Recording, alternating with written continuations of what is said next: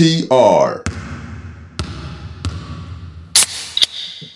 ういー皆さんこんばんは、マークトゥナイト NTR トニトニです。なんと本日、ダブルボリー赤量ということで、おお疲れ様でございました。ダブドリボリューム13になるのかも。13の、えーっと、無事適用したんで、明日の5時より情報を解禁したいと思いますんで、ぜひぜひ、拡散ご協力いただけたらと思います。というわけでオープニングです。オリミラです。気持ちが落ちている時に聞くと元気になる歌でお願いします。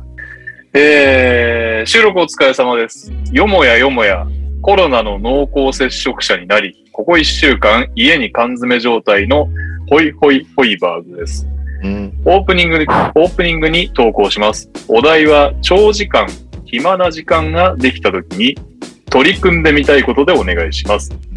私はスパイダーマンシリーズを見たことがなかったので見てみようかなと思います。そういうのな、なんか忘れちゃうよね。いざ暇になると、病気とかするとね。病気が暇っていうのなんですけど。えー、続きまして、ハニマルさん。先日の MQ ダイナーありがとうございました。まさか違法葉っぱ農家としてダイナーデビューをしてしまうとは。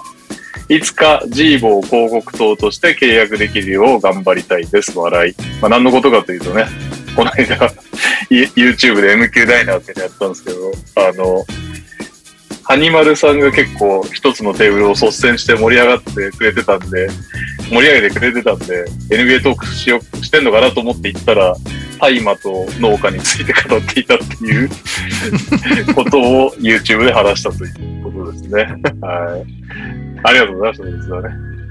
メンバー皆様、本年もよろしくお願いいたします。久々のオープニング投稿です。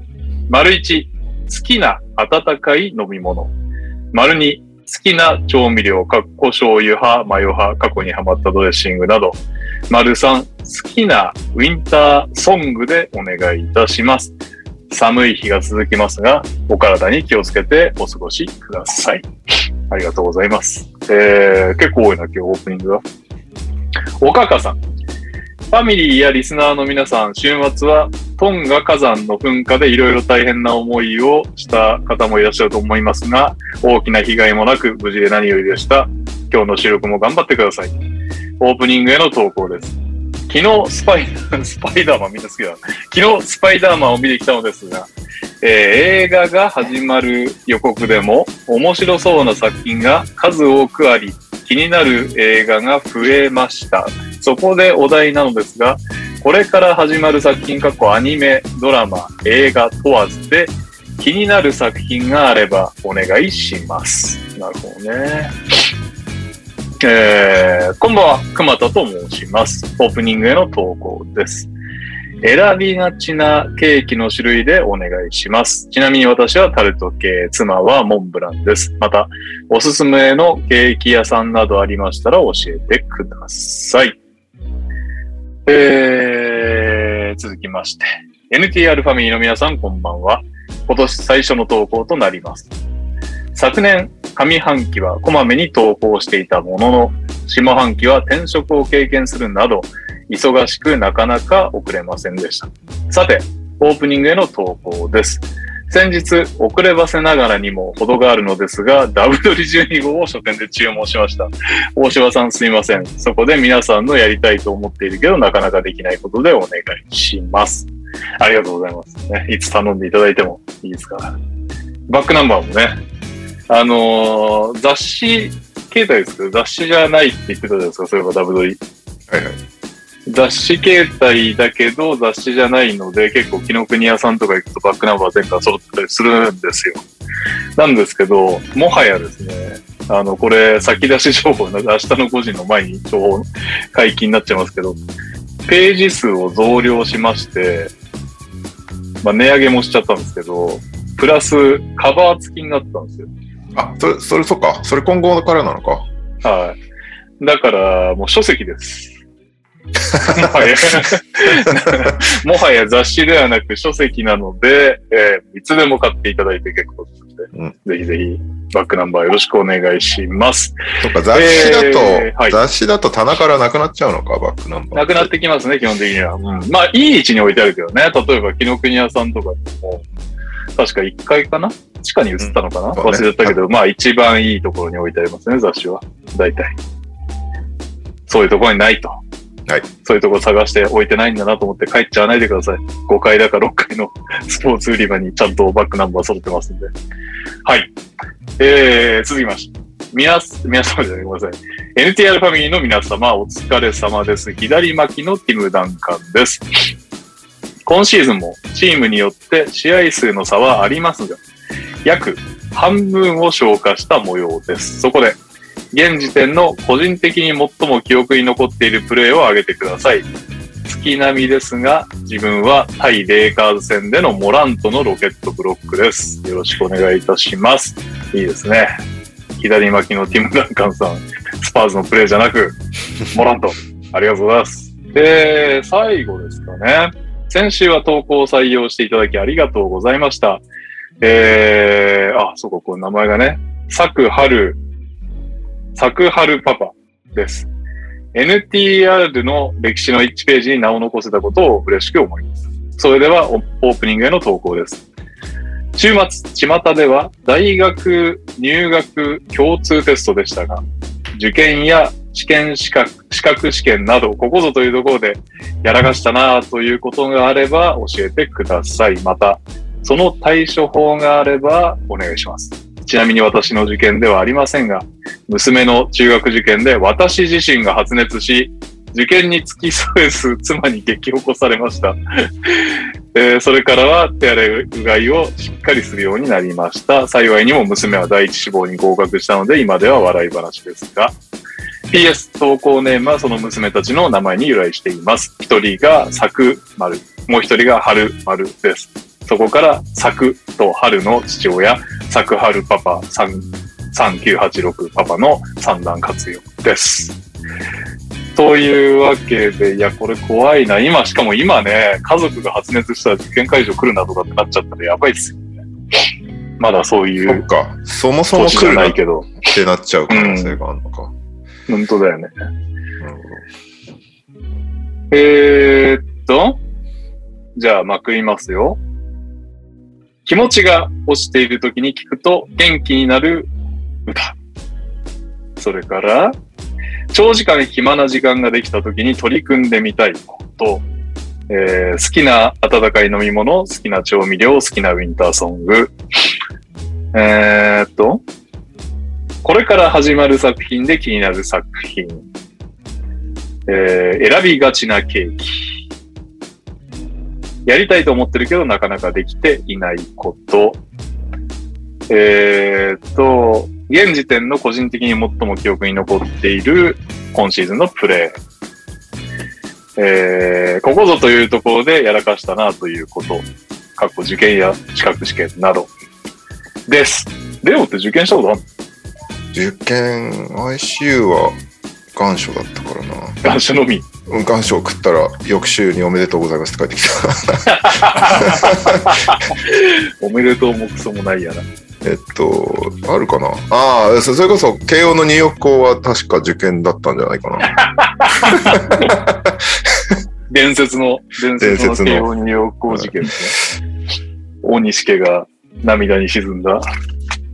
あ、でも ICU にいながら、一橋の受験はしてみたけど。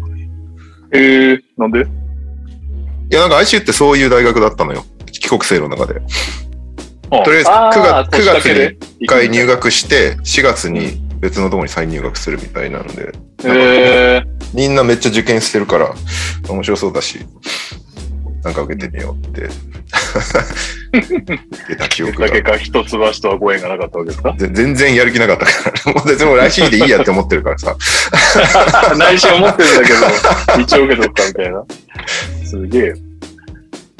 はい。そんなわけで、まあ、元気になる歌はありそうだし、なんですかね。これから始まる作品ね。いや、ドラえもんの映画は息子がめっちゃ見たがってるんだけど、絶対一緒に行きたくないわ、泣くわ、多分。なんなら俺のが先に泣くまであるから、もう疲れるよね、ああいう映画で泣かされるのね。なんすかと、やりたいと思ってるけど、なかなかできない。長い暇ができたらやりたいこと。時間があればやりたいお、のは、それにしましょう。はい。あればやりたい。時間があればやりたいのは、あれだね。プログラミングの勉強だね。へえー、そんなのやりたいんだ。簡単なアプリを作れるぐらいにはなっておきたいってずっと思ってんだけど、もうそんな時間がなさすぎてできてないっていう。あー時間があることがないでしょ、だって。いや、そうなんだよ。最近それ気づいて。あれ、俺、休みない生活をしているってことに 最近気づいた。そう言いながら俺もどんどん仕事を頼んでるけど。年末年始がなくてびっくりしたんだよね、今年。うんなるほど、こういう生活になったんだってことに最近気づいて、まとまった時間って欲しいものだなって思った。それをプログラミングの勉強に使っちゃっていいんすか？確かに違う気がしてきた。なんかあれだね。長い漫画をまとめ読みしたいっていうのはあるよね。まあ今考えると贅沢な時間の使い方だよね。やれないもんね、もうね。なんかこう断片的に読んじゃってたりするからさ、結構、はいはいね名作と言われているものだったり、それでこそ今人気のある漫画とかもさ、なんかこうかじって読んではいるけど、がっつりまとめて読めてなかったりすることが多いから、鬼滅とか呪術廻戦とかさ、うんあの辺、お、鬼滅まとめて読みましたよ。そういえば。本当はい。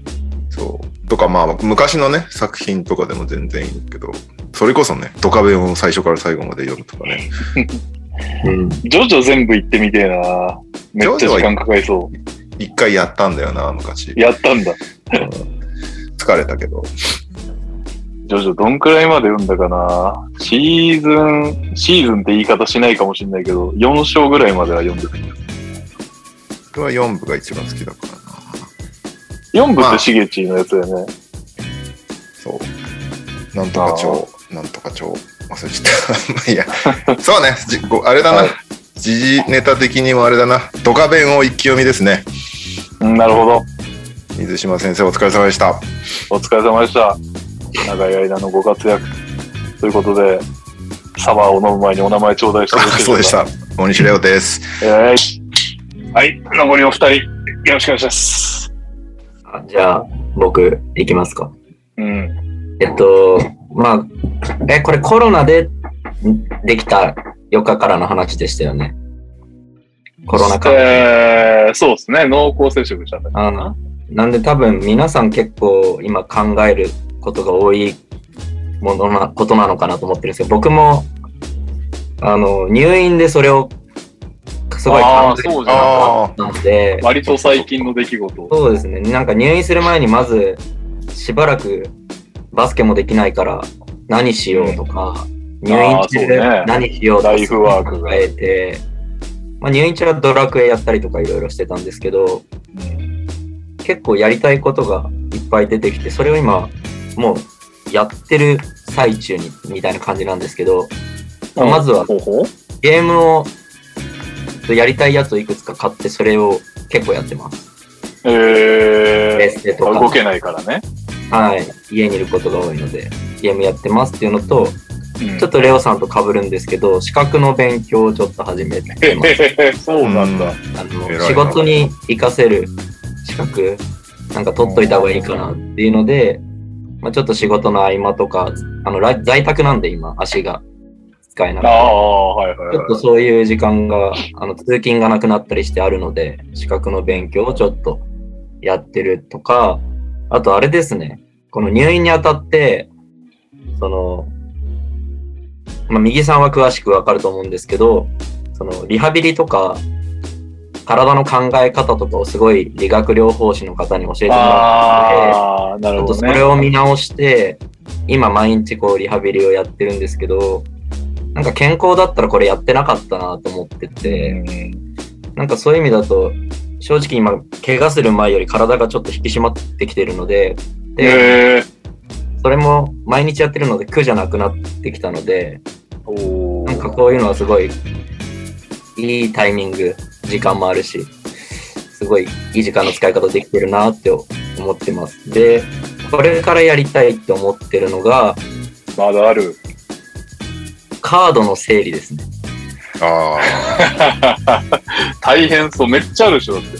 昔から、昔から集めてたカードがすごいいっぱいあって、やっぱ結婚したこともあって、まあ、ずっと同じペースで集めるものでもないし、ちょっとこう、取捨選択じゃないですけど、整理して減らしたりして、まあお金になるものはお金に変えて、今後に、今後の生きたお金にちょっと変えていこうかなっていうのも最近考えてるので、あれやろうよ。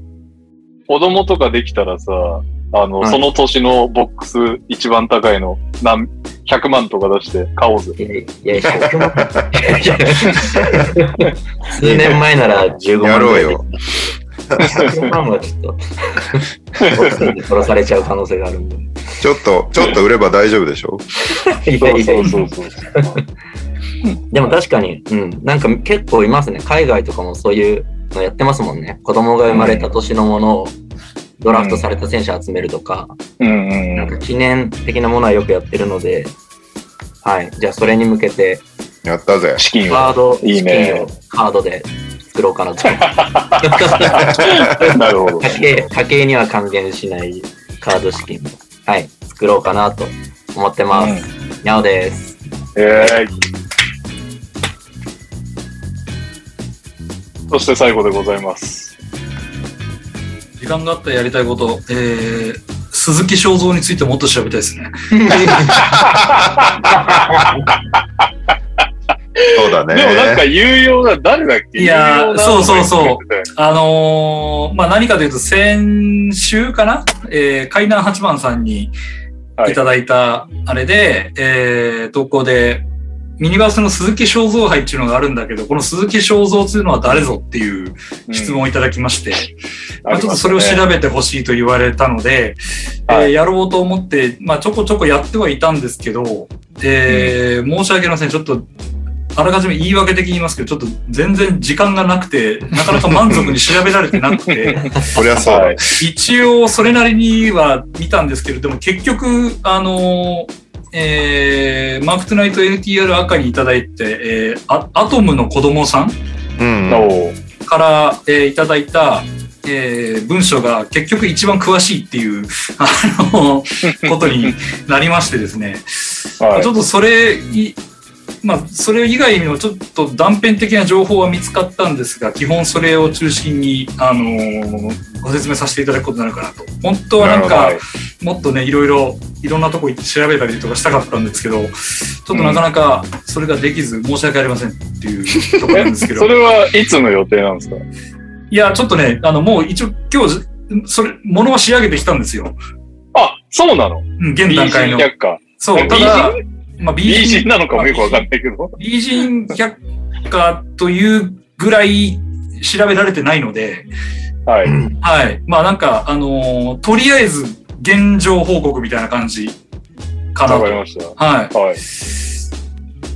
い。いつやる？じゃあ、それをオープニング終わったら聞きますか？せっかくだから。やりますか？流れでね。ははい。あのーすみません。ちょっとあらかじめ言っておきますけど、内容だいぶ薄いんで、ちょっとね、あのー申し訳ないですっていう。はい。すいません、海南橋場さん、ちょっとご容赦いただければという感じです。い。はい。み、みゆきです。よろしくお願いします。ええじゃあ、せっかくですから、ニュース前にそれ行きます？美人百科ってそもそも誰がコールしてんだっけ？右さんがコールしてんだっけ？いやいや、あなたです千よ。葉ちゃんだよ。あ、俺か。うん。じゃあ、美人百科。どんなコールですかない。なんか違う初めてだ。初めてだな。ってた何年やってな。いのあのーはい。で、えー続きでいきますけど、まあちょっと先ほどご説明した通りの、えー鈴木正蔵さん。あの、結局一番知りたいのは、な。んで鈴木正蔵杯って名前な。のっていうところだと思うんですけど、うんすいません、はいそこまでまだ、ねはい、調べられてな。いです。なるほど。はい。で、多分これはもうミニバス連盟に聞けばいいんだろうなと思ったんですけど、うんミニバス連盟の連絡先がわからんっていう、あこの一応トライしたんだ。なかなかちょっとねいろいろ見たんだけど見つけられず、調査不足が、あの、大変申し訳ないんですけど、だから、あとまあ多分ミニバス連盟に聞いたところで知らないって言われそうだなっていうのをちょっと確かに思ったたらい回しにされそうだね。そうなると、なんかね、あの、このバスケの資料というものすごく少ないものの中からいろいろ探していかなきゃいけないので、国会図書館級の話になってくるんだろうけど、ちょっとなかなかそこまでいけなかったっていうのがあるので、すいません。で、はいはいえっ、と、さっきも言いました、このアトムの子供さんが教えてくれた、えー私の履歴書っていう、あの、某経済誌の連載みたいな、あの、ものがありましてですね、そこに鈴木正蔵さんご本人と思われる方が、えー、反省を書いてました。はい。はい。で、えー、結論から言いますと、あの、バスケットボールをやってた人で、うん。えー、戦前、戦前からバスケをやってた人で、うん。今の日本における体育教育の重要な、えー、役割を占めた人っていうので間違いないと思います。うん。えーっとですね、まあ簡単に略歴をご紹介しますと、えー、1914年大正3年生まれ、うんえー埼玉県北足立郡中丸村、現北本市に、えーお生まれになりました。はい今、あの、い鴻巣とかあっちの方ですね。埼玉の。う。ああ、なるほで、えっ、と、す1932年東京高等師範学校体育科、現筑波大学に入学をしております。はいはいはい。まあ、これ、まあ、基本この大学、筑波の話がいろいろ多かったんですけど、まあ、あのーとりあえず、幼少期に行くと、なんかこの鈴木さん曰く自分は病弱だったそうで、なんかその里子に出されたけど、里親の父が足りなかったことが原因だみたいなことまで書いてるんですけど、あそうなのねっていう読んでいて、で、まあその後健康状態がなんかいろいろあって回復して、で、バスケは中学から始めてます。うんで、1914年生まれで中学生でバスケやってるんで、もう戦前からバスケやってる人なんですよ。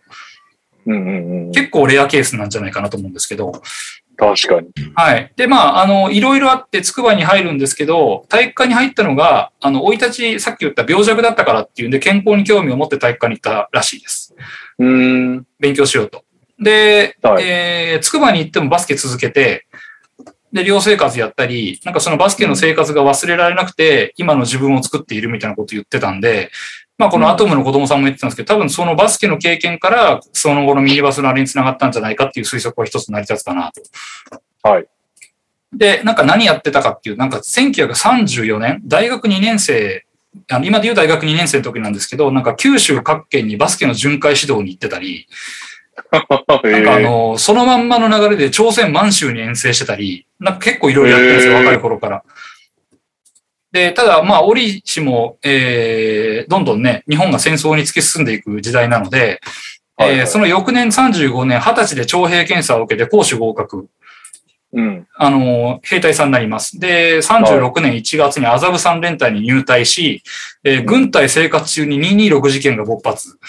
おうおうもうなんか歴史の教科書上の人ですね、完全に。本当だね。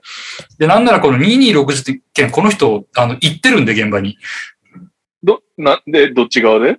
なんかその、えっ、とね、要するに国側かな？反乱、なんかね、中高の同級生が反乱軍側に入って、それと対峙したとか書いてるんで、おお結構すげえなっていう感じの、あれだったんですけど。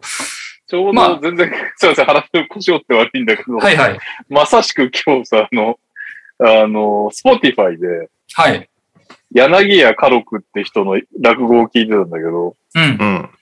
あの、その枕で、柳家花緑ってあの、五代目、えー、あれ？柳家でいいの？柳家小さんってめっちゃ有名な、あのね、永谷園かなんかの茶漬けの CM で有名な、茶漬けの CM で有名って言っちゃうと失礼ですけど、まあめちゃくちゃ名人な人間国宝ぐらいの方がいたんだけど、その孫なんだけど、その人が、えーっとね、やっぱり、あの、226事件に関わってたんだけど、関わってたっていうか、全然青年の頃にいたんだって、子さん、若き古参師匠が。うん。で、でも全然何にも知らなくて、気づいたら、え、俺たち反乱軍らしいよみたいな、なんかそういう、だから内容を知らないで集められてるみたいな人も結構うん。いたらしい。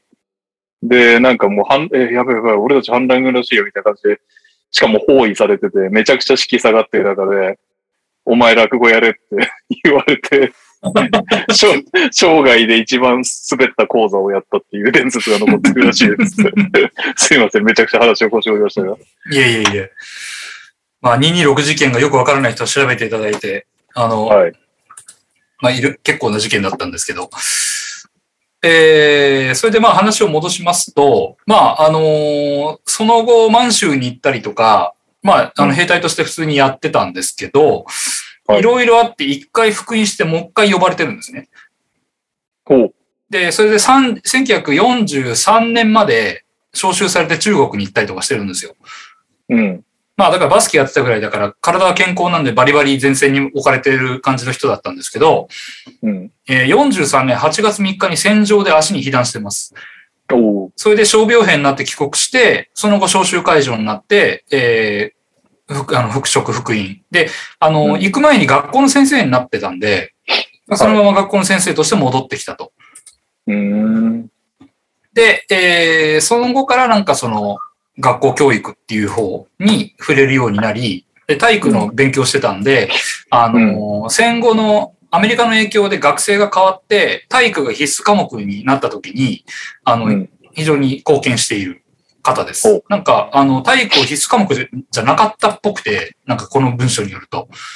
うーん。で、なんか大学の関係者で集まって、おい、どうするっていう話し合いをしたっていうのを書いてるんですよ。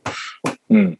で、まあなんか、それで一応どういう感じにするかっていうんで、大学体育教育についての礎を作ったっていう人のようです。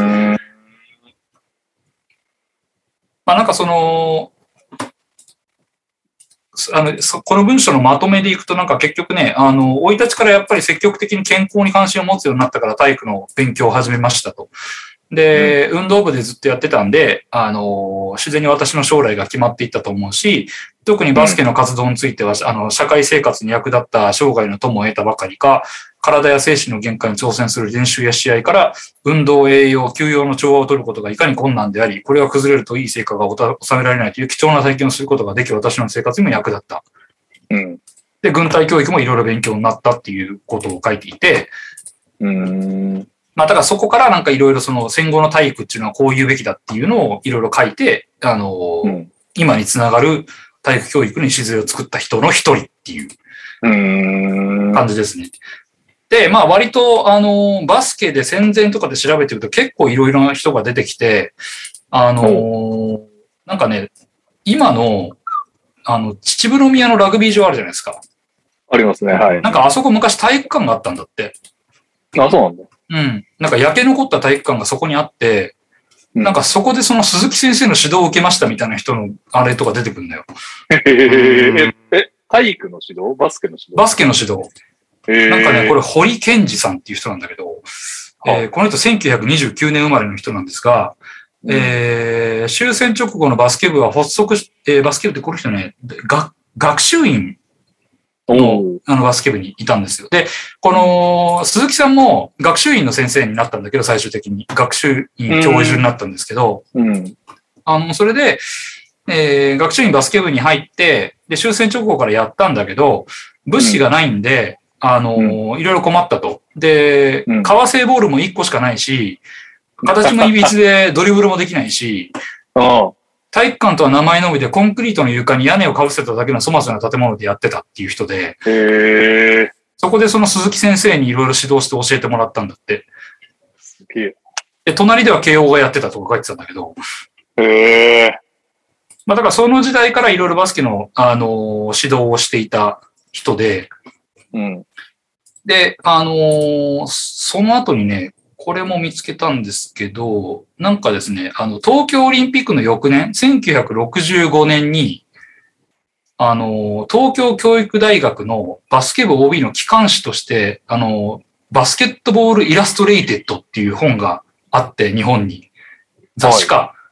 うん。うん。それをにたまにあるな。うん。それをつ、あの、中心的に作ったのが鈴木さんなんだって。うんそうなんだ。そう。なんかね、あのー各月間の雑誌で、大会を中心とした選評と技術指導っていう、当時としては画期的な雑誌で、で、なんか、これ何版？当時は B5 版が主流だったのが、結構でかい半径で A4 版だったと。うーん。50年、今から50年以上前に A4 版全ページグラビア印刷っていうかなり画期的な雑誌を作って、ページ、グラビア印刷っていう。そう、カラーなんだよ。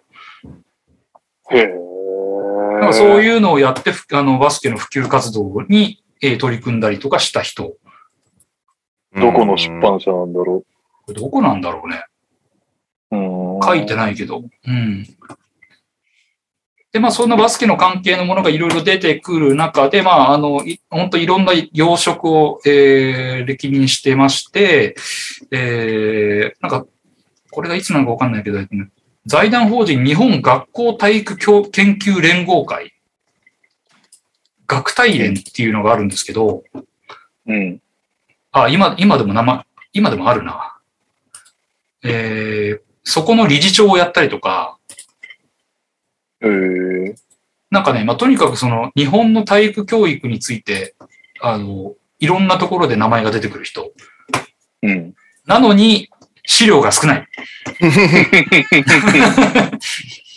あの、ちなみに、イラストスポーツ社だそうです。イラストスポーツ社イラストスポーツ社。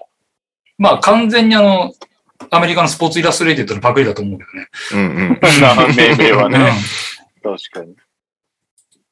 まあそんなところなんですけど、えー、私が調べられたのが、本当その程度でしかなく、結局なんだかよくわかんないまま終わっちゃうんですが、まあ、あのー何か分かった人がいましたら、リスナーの皆さん、投稿お待ちしております。なんかいてもおかしくなさそうだけどね、そのミニバスの、ああ、知り合いのおじさんがミニバスの理事やってるよとかね。う確かに。ん。てかもうあんのかもしんないけど、その日本におけるバスケットボールの歩みの歴史みたいなのを、こう、一本の線みたいなのをしっかり知っときたいけどね。うん、多分ね、それ誰もまとめてないと思うんだよね。で、日本ってめちゃめちゃ、なんならあの、ネイスミスさんの教え子さんに日本人いたっていう話あそうなんだそうそうそう。へーああ、世界で一番最初にそうそう、触れた人物の中に日本人がいるっていう。へだ結構早いんだよね。で1900年序盤とかには、ー。うん。1910年よりも前か。1900年代にはもうすでに日本に渡ってるはずだから、そこからどう発展してたのか気になるよね。うん。確かに。それこそ、ダブドリの夜明け前の話とかをどんどん繋いでいけば。夜明け前も、うーん。上に行くことあんのかな確かに、どんどん今下に行ってってるから。まあなんかね、いいわゆるオーラルヒストリー的な感じで、いろいろ繋いでいけばいいんじゃないですか。でも、ありそうバスケットボール誌の本をちょっと読んでみようかな。それの語り部ね、それこそね、オーラルヒストリーで、語り部として誰が一番歴史をも知ってる人間なんだろうな。90歳ぐらいで語れるバスケ関係の人がいるのか。どうなんだろうね。マックス、だって岡山さんとかでまだ70いってないぐらいで、ね。この旧、60旧、旧教会の人たちは？めんどくさそうだね、いろいろ。あ 追い出あ、された70代だよね。うん吉田さんですよね。吉田何さんでしたっけ？あの、モントリオールの。監督とかが、あれですよね。いや、なんか多分その、そういう名前、あそういうことで言うならば、おそらくはっきり分かってるのって野球、サッカー、相撲ぐらいじゃないかなと思うんだよね。うん。はいはいはい。なんか、だから、それ、そこにバスケは絶対にあった方がいいと思うし、そうだようんね。多分誰かがやらなきゃいけない仕事だと思うから、で、結構バスケは内紛もあったように、かなりバラバラで、ううんん、全然まとまってないっていうのがあるだろうから、その辺の資料を集めて、一本の歴史にまとめてくれる人がいるんだったら、それは後後世に残る重要な仕事だと思います。大島和人だな、これは。確かに。そうだね。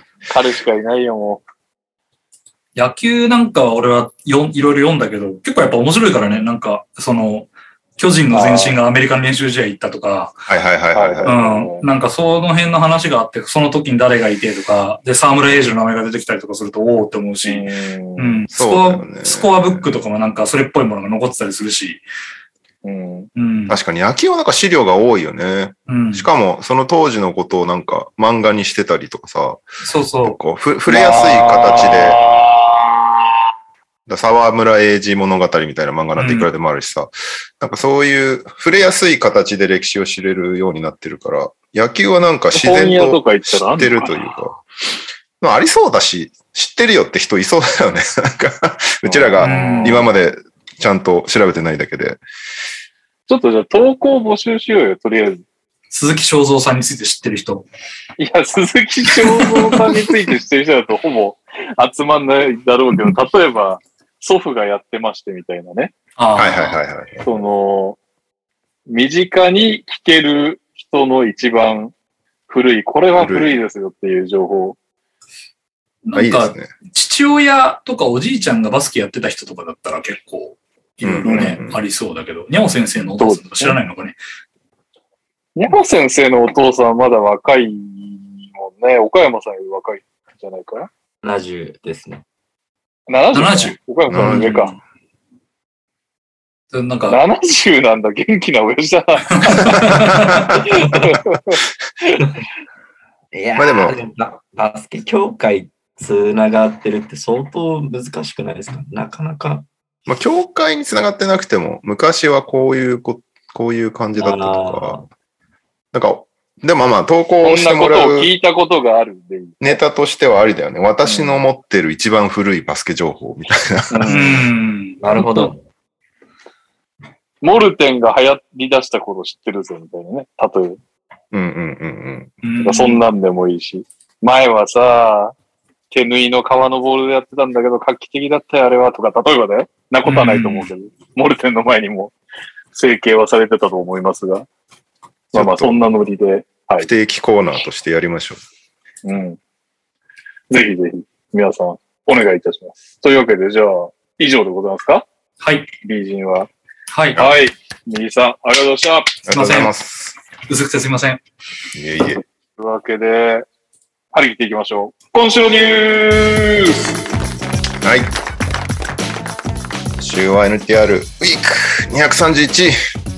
うん。えー、今週1週間 NBA であった試合をざっと振り返りますけども、えーっと、まず、日本時間1月12日、ゴールデンステートウォリアーズ対メンフィス・グリズリーズっていう試合が、こう西のね、強いチームが上がってきてるグリズリーズとずっと強いウォリアーズ、116対108でメンフィスが勝って、うん。えージャモラント大活躍なんですけども、最後の方にいかついプレーをした後に、あの、ゴール下にいたウォリアーズのジャージを着たファンから手を差し伸べられたら怒鳴り散らすっていうね。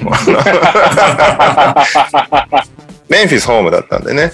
それで、それをきっかけにでもメンフィスは、えー次の試合から、えー子供、敵チームのジャージを持ってきたら、ジャモラントかジャレン・ジャクソンのジャージと交換してやるっていうプロモーションを展開しまして、結果いっぱい集まったそうですよ。で、えー敵チームのジャージは全部寄付したそうですね。なんかザイオンと交換してた子がいたね。これはゴミだっつって渡してくれたらしい。ひどい。ひどすぎる。第4復活しねえかな。夢し、はい夢で終わってしまうのか。はい。えー続く13日、ヒューストン・ロケッツ対サンアントニオ・スパーズという強豪同士の対決があったんですけどいも、やー天皇山。えー128対124でロケッツが大激戦を制したんですけども、スターはね、この試合活躍した選手、当然のごとく、エリック・ゴードン、フはいィールドゴール、10分の9、31得点。大エース。何なんだよ。スリーも7分の6とか。うん。いや、まあね知ってるけどね、ゴードンがすごいのは。大活躍でした。それじゃないからすごいな、今シーズンは。はい。そして、日本時間15日、ゴールデンステートウォリアーズ対シカゴブルーズ、西の2位対東の1位っていうね、こうみんなが注目する対決、なんとはい138対96の42点差でウォリアーズが勝ちますっていう。そして試合開始すぐラビーンが左膝を怪我していなくなるっていうもうブルズとしては最悪の感じでしたね。そして同日、えーダラス・マーベリックス対メンフィス・グリズリーズという試合、マーベリックスが112対85で勝利しました。ルカ・ドンチッチ27得点、12リバウンド、10アシスト、そしてグリズリーズの11連勝がここで止まりましたという試合です。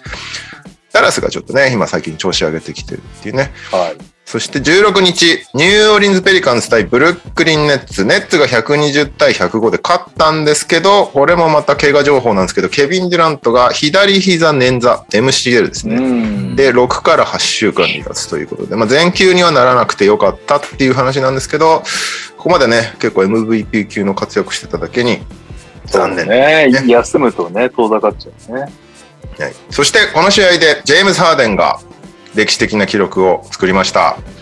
史上最もスリーポイントを外した男になりました。ジェームズ・ハーデンさん。おおめでとう。自分の記録を4400。抜いたんじゃないですか。あ、そういうことね。合じゃあじゃあ計ね。もう通算通算。今までレイアレンの4456本が最多だったんですね。です。えーその次が4158本でジャマクロだったんですけど、えーハーデンさん、この試合で歴代トップになりましたので、素晴らしい。一番スリ。ーポイントを外した男。打つ価値がある人しか打てませんからね。うんそう外せませんから。そして、17日、日本的には昨日ですね、えーユタ対デンバー、えーゴベアが久々に復帰しまして、ずっとコロナで陽性でね、あのーうん。欠場してる間、ユタ4連敗ひどいっていうなんか出来だったんだけど、ゴベアが帰ってきたら、まあ、勝つし、ゴベア自身も18得点、19リバウンドと活躍。そして、えーサンズ対ピストンズ。なんかすごいどうでも良さそうな試合だけど、135対108でサンズがまあ勝つし、サンズめっちゃ強いなって感じなんですけど、第3クォーターでケイド・カニンガムが、が、がいかついダンクを決めた後に、こう、指をさしたの。うん。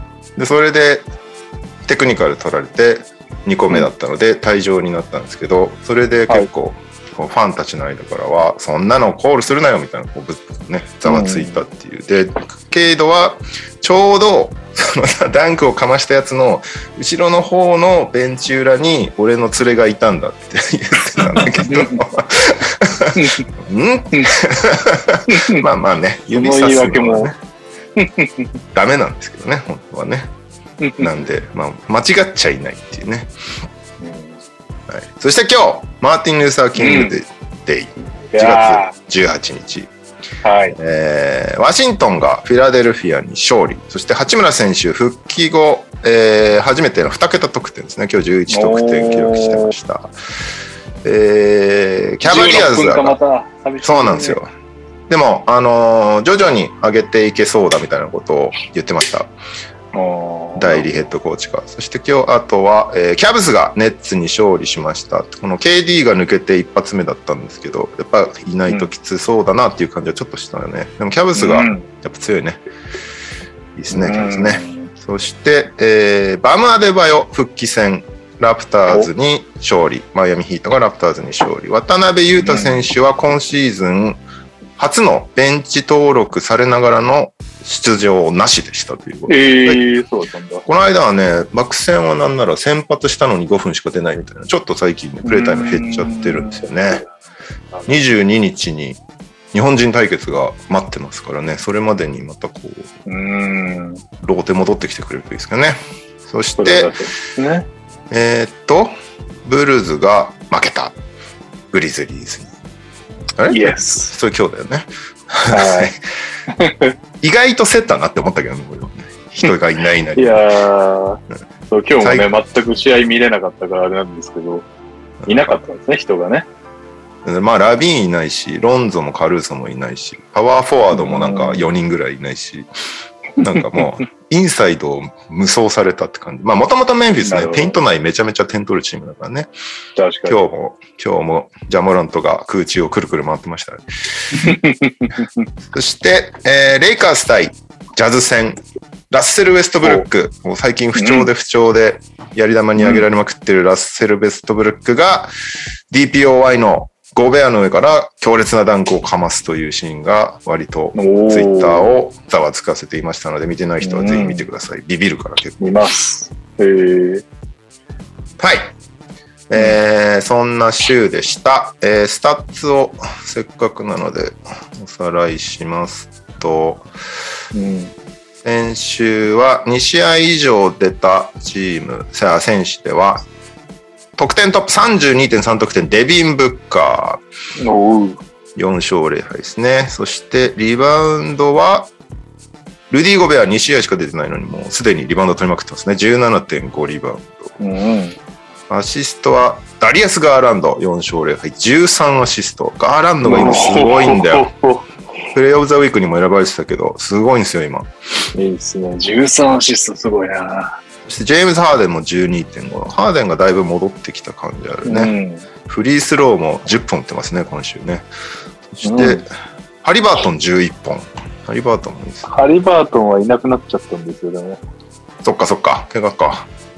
いや、コロナじゃないか。あの、あコロナコロナっかていうか、セーフティープロトコルだと思いうんうんうん。ますね。えースティールが3試合でコビントン3.3おう。ブロックがまたもやジャレン・ジャクソン・ジュニア。うん。3.5、うん。すごいよねなんかジャレン・ジャクソン。どうしたってぐらい。いや、まあ、体が強くなりましたよ。それはついに。いいこっちゃ。うん。って感じですかねスタッツは、あうん。ルーキーもやってんだっけこれ。ルーキーは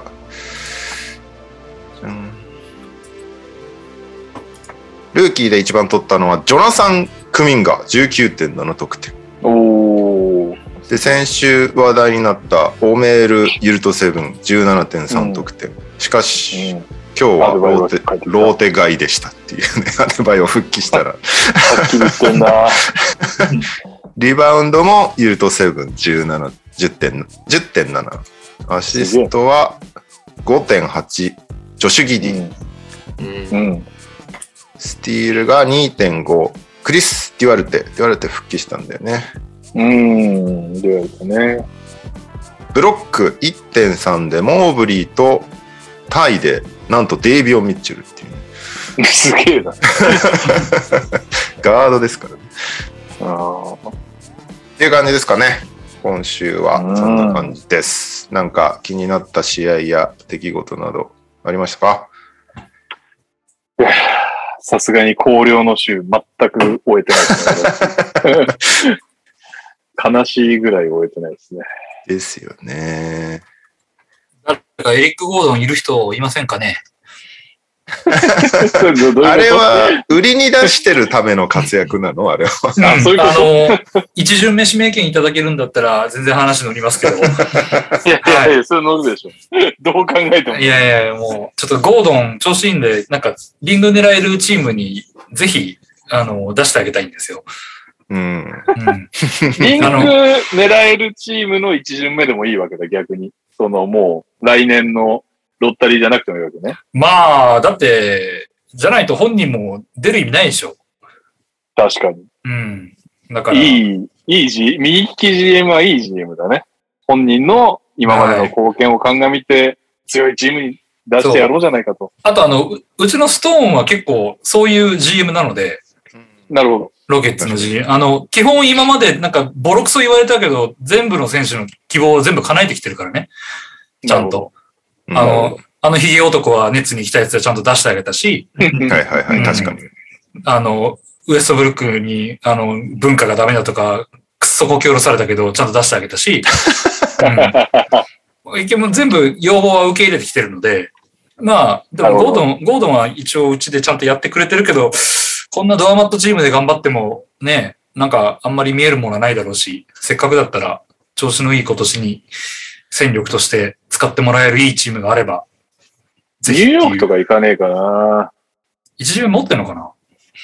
あ、それはわかんない。うん。なんか二巡目とか言われたらノーサンキューだけけど、なんか、やっぱ一巡二目。巡目2個でどうですか？いやー。うん、それはいいかな。二巡目2個とナーレンズノエルでどうですかじゃあ。いや、全然いらないっすね。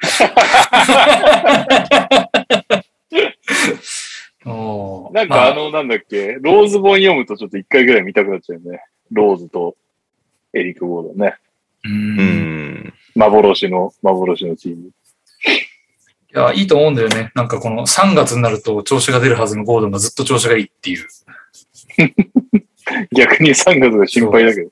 その恩恵を絶対ファンタジーネオ先生は受けてるはずなんで。今年やばいですよね。やばいよね。やばいです。ゴードン絶対持っといた方がいいよね。すごいです。えー、ありがたいです。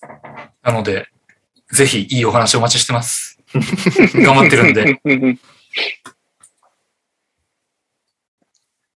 そういえば、全然今週の試合の話でも何でもないんですけど、はい。ESPN のパワーランキングで、なんとグリズリーズさん、サンズに次ぐ2位になりましいいやー、強いもの。めっちゃいいチームだよね、今ね。本当でも、急に来た感あるけど。なんか噛み合ってるよね、すごく。絡み合ってますね。去年、プレイインを経験できたのが良かったんじゃないかな、あのグループで。まあまあ確かに。それもあるかもしれない。アダムスは効くね。効いてるね。スタッツ以上のなんか 働きが。今日はなんか乱闘収めてたけど。あれめっちゃ面白かったんだけど。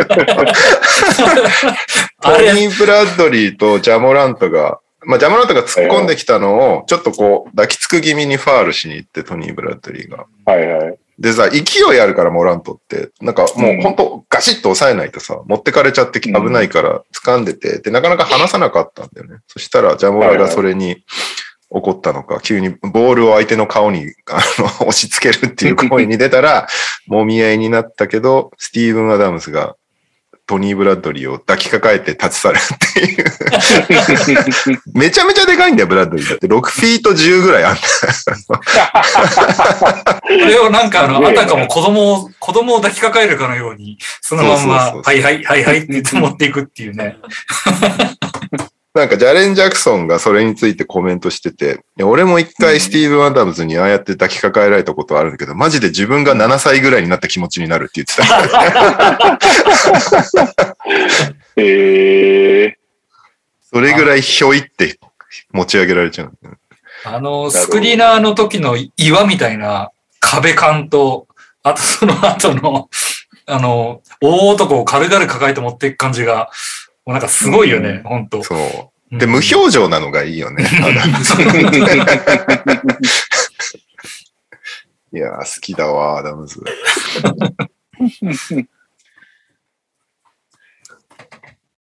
はい。じゃあ脇役も、あ、ごめんなさい。あ、どうぞどうぞ。どうぞ。次。いや、全然次の話題言ってもらっていいんですけど、あの、脇役もぼーっとこうデータ見てたらすごいなと思って、なんと、クリーニングザグラスってね、結構分け方が、あの、ポイントガード、シューティングガードとかいう分け方ではなく、ポイントガード、コンボガード、ウィング、フォワード、ビッグマンか。そんな感じで、えっ、と、選手をポジション分けて、その中でのパーセンタイル、えっ、と、一体どの位置に、えーその選手のフィールドゴールとかが位置してるかみたいなのを出してくれてるんですけど、僕、初めて今調べて知ったんですけど、なんと、ウィングで最もエフェクティブフィールドゴールパーセンテージがいい選手が一人。そして、フォワードで、えっ、と、EFG が一番リーグで高い選手が一人ずつ、なんとナンバーワンが二人いるっていうことに気づいたんですけど、多分当てらんないと思いますね。トライします。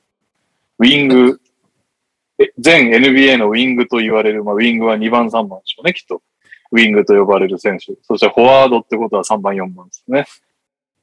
ん？じゃあメンフィスにいるってこと？メンフィスにリーグで一番 EFG が高いウィングとリーグで一番 EFG が高いフォワード。うベイン。ん。ベインはウィングで、えー、はパーセンタイル83になってますね。でも高いです。57.4%。てか、ベインはめちゃくちゃやばいですよ。3も42%で、ミッドレンジ44%で、リム周り63%なんで、かなりの化け物ですね。342? 3、すごいな42で。しかも、バカ使うって42%なんで。だから、正直この、すげえ。まあ当たり前っちゃ当たり前なんですけど、ウィングで、メンフィスにいるウィングで、そのリーグで一番 EFG が高いっていう選手は、そもそもベインより出てないし、ベインの半分ぐらいしか出てないし、ベインより全然本数も打ってないです。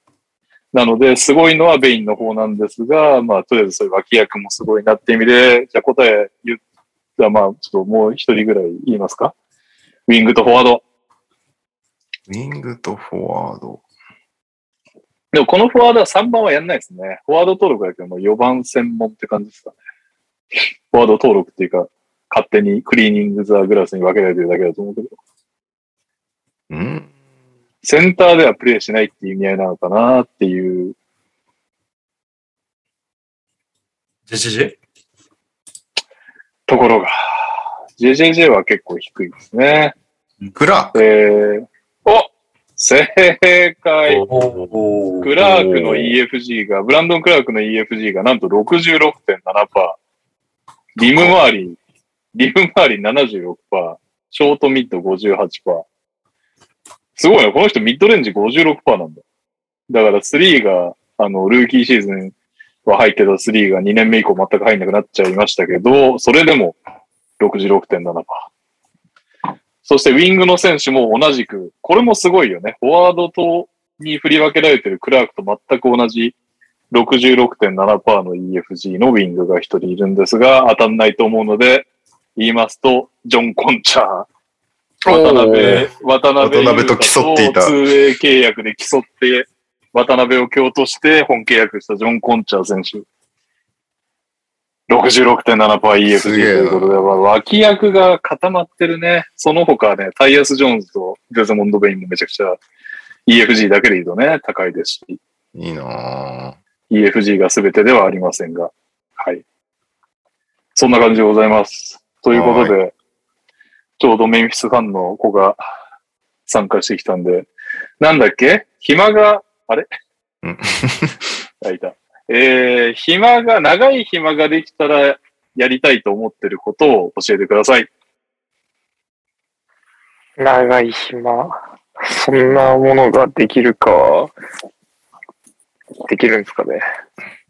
怪我とかするとできるってある人が言ってました入院すればいいっていう話。入院するとでああー、怪我す、そうっすね。確かに怪我すれば。気がする。考えたことなかったですね。なんだろうな。ああ、マーベル作品、再度一気見ですかね。きる。サイドなんだ。なんか時系列がいろいろありますし、まあ漫確かに画も確、かに。漫画系の、漫画が原作のアニメとかもあれば、スピンオフみたいなドラマシリーズもあったりするんで、よっぽどこう暇がないと一気見できないなっていう、それぐらいですかね。全然考えたことなかったです。はい、カズマです。よろしくお願いします。えー、というわけで、カズマがいない間にグリズリーズの良さは今、一見落着したところです。ありがとうございます。ブルーズ、はいブルーズも弱かったですからね。まあ、実際誰もいなかったっていう話人がいなかったんや。デローザンしかいないと勝てないんだなって分かったよ。いいその競合と言われつつも、なんかまあ、そんな大したことなかったなって感じでしたよ。まだ1位だから。ああ、まだ1位なんですね、あの勝率で。確かに。勝率で勝っちゃうっていうね。今のうちに生きっておかないと。確かに。そう。でも今ね、あの、順位表見ようと思ってたんだけど、今週の段階でも、あの、東がもう混戦なのよ。トップ6が。うんトップ6。1位にシカゴブルーズ、マイアミヒートで並んでて、0.5差でネッツほがいて。で、その1.5差でキャブスがいて、あ、違うか。もう、トップとの差か、これ。そうです、そうです。だ0.5差で、ネッツ1.5差でキャブス、いやいや2ゲームでバックス、2.5差でシクサーズっていうね。なんならプレイインまで全然まだ資格あり得る。そうそう。だ7、8も4ゲーム、5ゲーム、9、10も5.5ゲーム差だから、すごいですよね。11位のニックスでさえ6たった6ゲームなんでね。あの、やば。だから来週また順位見たら全部入れ替わってる可能性があるぐらいのゲーム差なんだよね。ちょっと、でそれこそあれだよねねオールスター休みのとかの時に振り返りたいですね、予想。全く覚えてない。そうそうそう。ネッツ、ブルーズなんて今怪我人出まくっちゃってるから、この辺落ちてくる可能性高いし、うわなかなかなんですよ。ぁ。うん。で、ウエストは、まあ、サンズ、ウォリアーズ。まあ、ウォリアーズちょっと最近調子悪いけど、ドレイモンドが、あ、本当だ。あのーなんだ、ふくらはぎ痛いっつって休んでたのが、あの、ヘルニアが影響してるかもしれないみたいな感じで、うん。あの、なんなら、グリズリーズ、サンズよりこっちに、え、じゃない、ウォリアーズ、サンズよりグリズリーズに近くなってますね。そうね。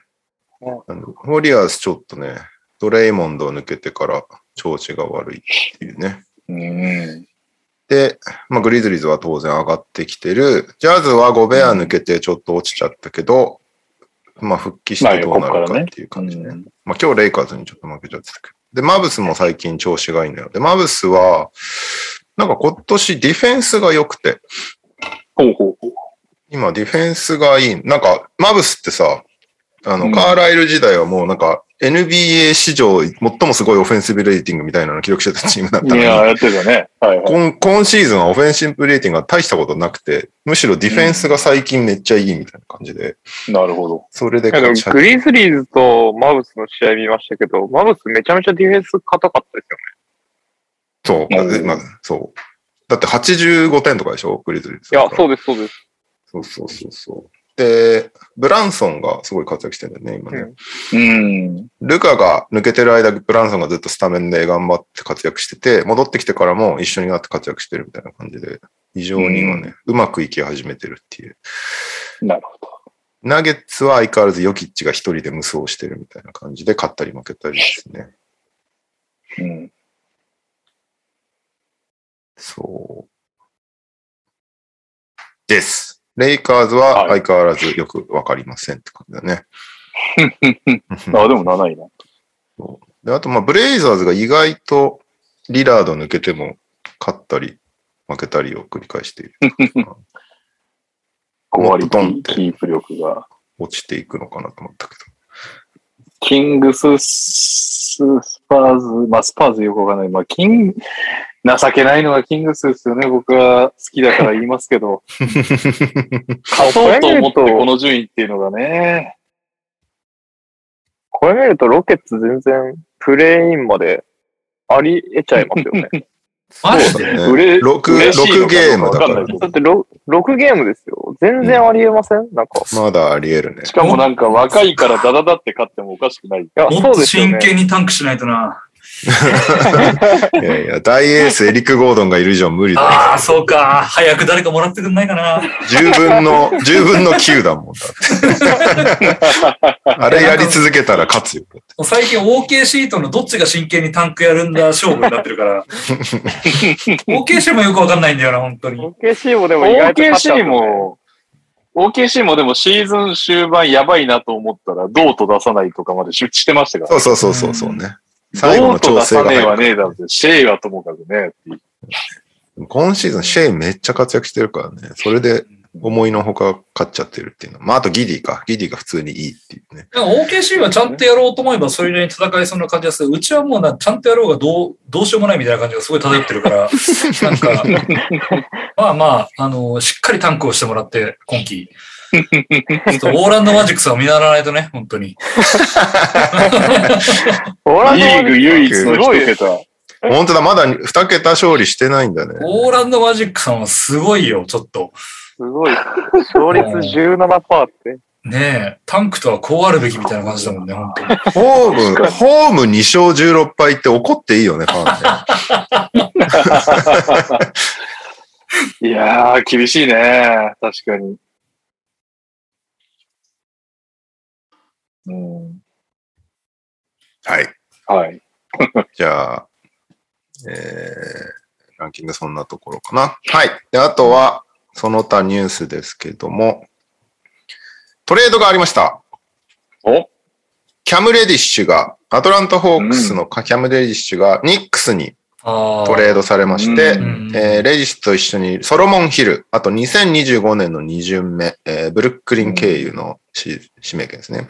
で、ホークスにはケビン・ノックス2世、えーな2022年の1巡目指名権。ただし、えーシャーロット・ホーネッツの持ってるやつで18プロテクトかなんかだからな。結構ギリギリのラインっていう、もらえるかもらえないかみたいな感じ。っていうね。レディッシュがだから、バレットと再会ですね。デューク仲間。ああ、なるほど。で、ケビン・ノックスはもうマジで干されてたから、これで、いやそれは干されますよ。結局どっちもうまくいってないな感はある選手たちがトレードされたなって感じはするけどね。レディッシュのがまだそのフラッシュがあるというか、いい時はいいもんね。そうね。ノックスはだっていい時がな、最初の年のサマーリーグぐらいでしょ？よかったの。うん。そういうレベルだもんね。うん。うん。そして、ボルボルヌがピストンズ入りしましたっていうニュースを先週やったんですけど、ポシャりました。うん、トレードが撤回されましたフィジカルテストに失敗したそうです。ボルボルが。怪我持ってるってことですか？うんまあ、ピストンズが納得できる仕上がりではないってことでしょうね、多分。ああ。怪我を持ってるのか、なんなんか細かい情報は出てなかったけど。残念。ボルボルが 見れるかなってちょっと楽しみにしてたんだけど。いや、本当だよね。見たかったね。えーっと、オールスター投票第2弾が発表になりまして、これはグリズリーズ案件なんじゃないですか、なんなら。おドンそうですね。すごいことが起きてます。西の1位はステフィン・カリー、ガード。2位にジャモラント入ってきましたっていう来ね。たールカ・ドンチッチをかわしてのジャモラント2位、3位ルカ・ドンチッチ、4位クレイトスファン。でかいね。そして、フロントスターートは、は熱いな。フロントコートはこのまま行くと、レブロン・ジェームズ、ニコラ・ヨキッチ、アンドリュー・ウィギンズっていう感じですね。うん。そして、イースタンカンファレンスは、ケビン・デュラントが、えー、総合トップ。続いて、ヤニス・アデトクンボ。そして、ジョエル・エンビードがフロントコート。で、ガードの1位は、デマー・デローザン。そして、2位がトレイ・ヤング。3位がザック・ラビーンなので、ここもまくれば、デローザン・ラビーンがあり得るっていうね。怪我しちゃったからな。まあそうね。いや、見たいけどな。シカゴバック。ヤング全然勝ててないのにすげえな。かめっちゃ活躍はしてんだよね。う。うんん。スタッツはすごいからね。スタッツすごいですからね。うん。さすが、ファンタジーでブイブイ言わしてるカズマさんが言うと違いますよ。でももっとすごいじゃん、モラントがいる。西のガードの2位の選手もなんかすごいっていう話は聞いてます。知らないの？モグリじゃない君。そっちの方がすごいって聞きますけどね。西の2西の2位の選手の方。位と、ドラフトするとき残ってたと思う選手ね。はい。なんか、名前は見たことあるんですけどね。いや、しかし、でもカイカイカイリー・アービング6位は消せないね、ちょっとね。まあ、人出てないじゃん人っていう。気人気投票だから、オールスターは。まあ結局ね。でも最近すごいよ、カイリー。最近出たばっか。今日、今日も今日の帰りすごかったですすごかったよね。29点とか取ってたよえよ。別リーグでファンタジー持ってますけど、やっぱカイリーが出ると花が咲きますもん、なんか、チームのスタッフ。そう。しかもなんか今月アウェイの試合がめっちゃ多いんだって。今週3試合ぐらいありますよ。なんかこっから 13試合中11試合ぐらいアウェイみたいな。だから結構出れんだよね、カイリー。だからカイリーと対戦してる人は気をつけた方がいいですね。ファンタジーで。ー、どう気をつけんの？気をつけ方あるんだ。俺も知りたいわ。ちょこれ見てて思ったのが、ウエスト結構、なんかメンツのパワー弱くないですか、3位ね、俺も思った弱いんだよ。そうなんだよ。俺も今読んでて、レブロン・ジェームズ・ヨキッチまではいいとして、ウィギンズ3位かって。まあでもこれはね、組織票だよね。ウォリアーズの。そうですね。あとはやっぱ AD も出てないし、河合もポール・ジョージもそうおそうそうがそうそうついてたりす。るんで、まあしょうがないかなと思うんですけど、だからそれにしてもパンチ弱いなってすごい思いました。ド本レーモンド・来ならグ、リーンを6位に入れてる奴らって何が見たいんだあんなにオールスター向きじゃないプレースタイルのやつなかなか珍しいと思う。そうね。まあ別にいいけどね。プレイはめっちゃいいけどね、今シーズン。オールスターでのテクニカルファウルが見たいんだね。そういうこと？ここで切れるかみたいな。カーメロも7位とかかな。あ LA パワーでね。メロは今年それなりに活躍してるんじゃない？まあ、うん。話題にはなりますし、う何かと。んここのフロントコートトップ10で絶対入るだろうなっていうのは、ルゴベアタウンズ、うん。うんまあ順当に成績でいくとやっぱドレーモンド・グリーンも入るんだろうな、多分。AD が怪我が治ればとか、あと。そうそうですね。ね。うんでもしばらく出てないよね。うん、出てないし、シュート率ひどいよ、エディ。そうだね。ななんかで怪我治って練習参加しましたみたいなの出てなかったっけ？気のせいあそうなんだ。うん。なんかあ、僕もなんか見た気がしますね。そうだよね。なんかちらっと見た気がして、あんまり気にせず流したけど。でもなんか、やっぱフロントコートパンチがないんだなって思いました。なんか、怪我人がね、多いと、本来ならね、河合がいるはずなわけだからね。まあそうですね。かわいいね。確かに。トリプル J 人気ねえな、やっぱり。確かに、8全然の差があるけどね。入ってこないね。うん。でも、あれですよ、リザーブはワンチャンがあるかもしれない。そっか。そうだね。勝ってる、勝ってるチームワンチャンあるかなうちは。なるほど。そうだよね。メンフィスから二人は選ばないとって思う。正直言っていいですか？はい。ベインのが成績いいっす。多分。ああ、なんか、そんな選手もいるらしいですね。鉄道のあ、そっかそっか。はい。ファンタジーあんま人気なかったらしい。知らない選手だったね。いや、でも、ガードはやっぱ層が厚いんで、まあ確かに。まあ、イーストもですけど、ね。はい。確かに。そうね。まあ、怪我人次第で全然出そうですよね、全員も。大体そう出場ね。そうね。で、コロナになっちゃったからね。な。はい。今日投票が倍だったんだけど、はい。メメンフィスのアカウントがジャモラントの投票ツイートで、あの、うんツイッターに怒られるまでリツイートしてくれた人フォローするよっていう、なんかせこい作戦に出てた。必死か。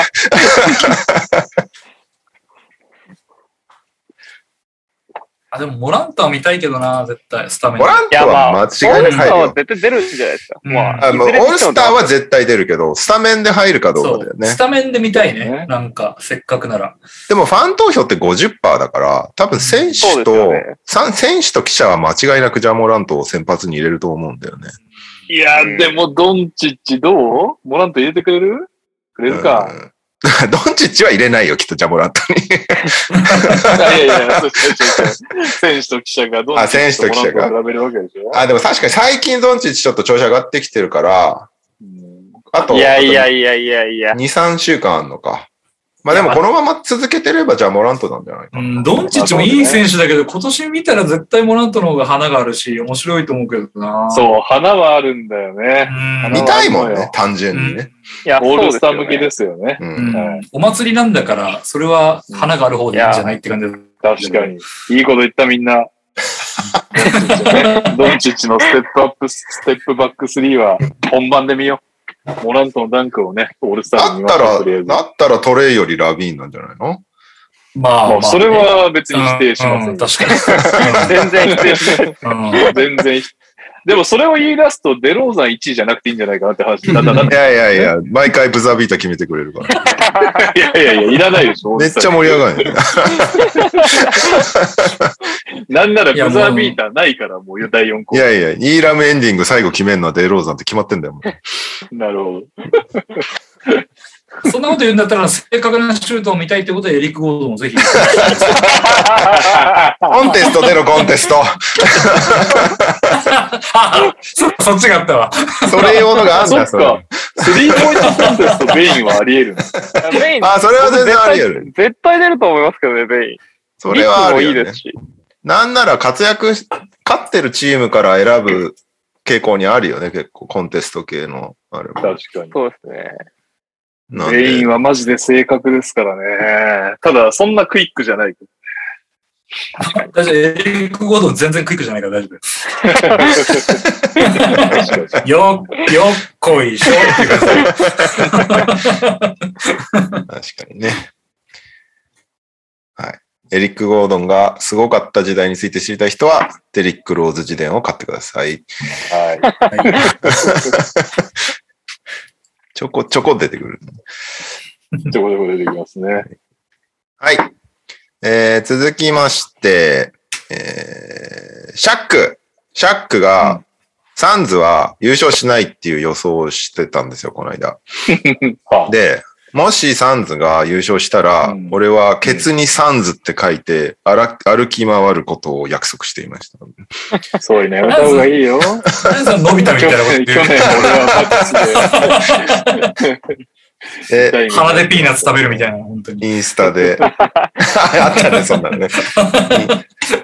インスタでちゃんと配信するって言ってました。もしそうなったら。えーで、そんなシャックさん、えー最近なんかポッドキャストかなんかに出てて、えっと、Tinder やってたらしいんですよ、シャック。あえあの、マッチングアプリの。で、うんやった結果、Tinder やってると、自分だって全然信じてもらえないから削除したって言ってました。シャックって独身なの？離婚してる。あ、そうなんだ。そうそうそう。へで、なんか、俺だよ、俺、俺って言うんだけど、いや、シャックはそんなことをしないっていう 返信ばっか来るらしくて、いや、俺だからって、これで俺の電話番号だから連絡ちょうだいって言っても、いや、シャックはそんなことしないって言われるんだって。だから、ふざけんなっつって削除したらしくて、えっと、はいマッチングアプリはインスタグラムと TikTok が無料でおすすめだよって言ってました。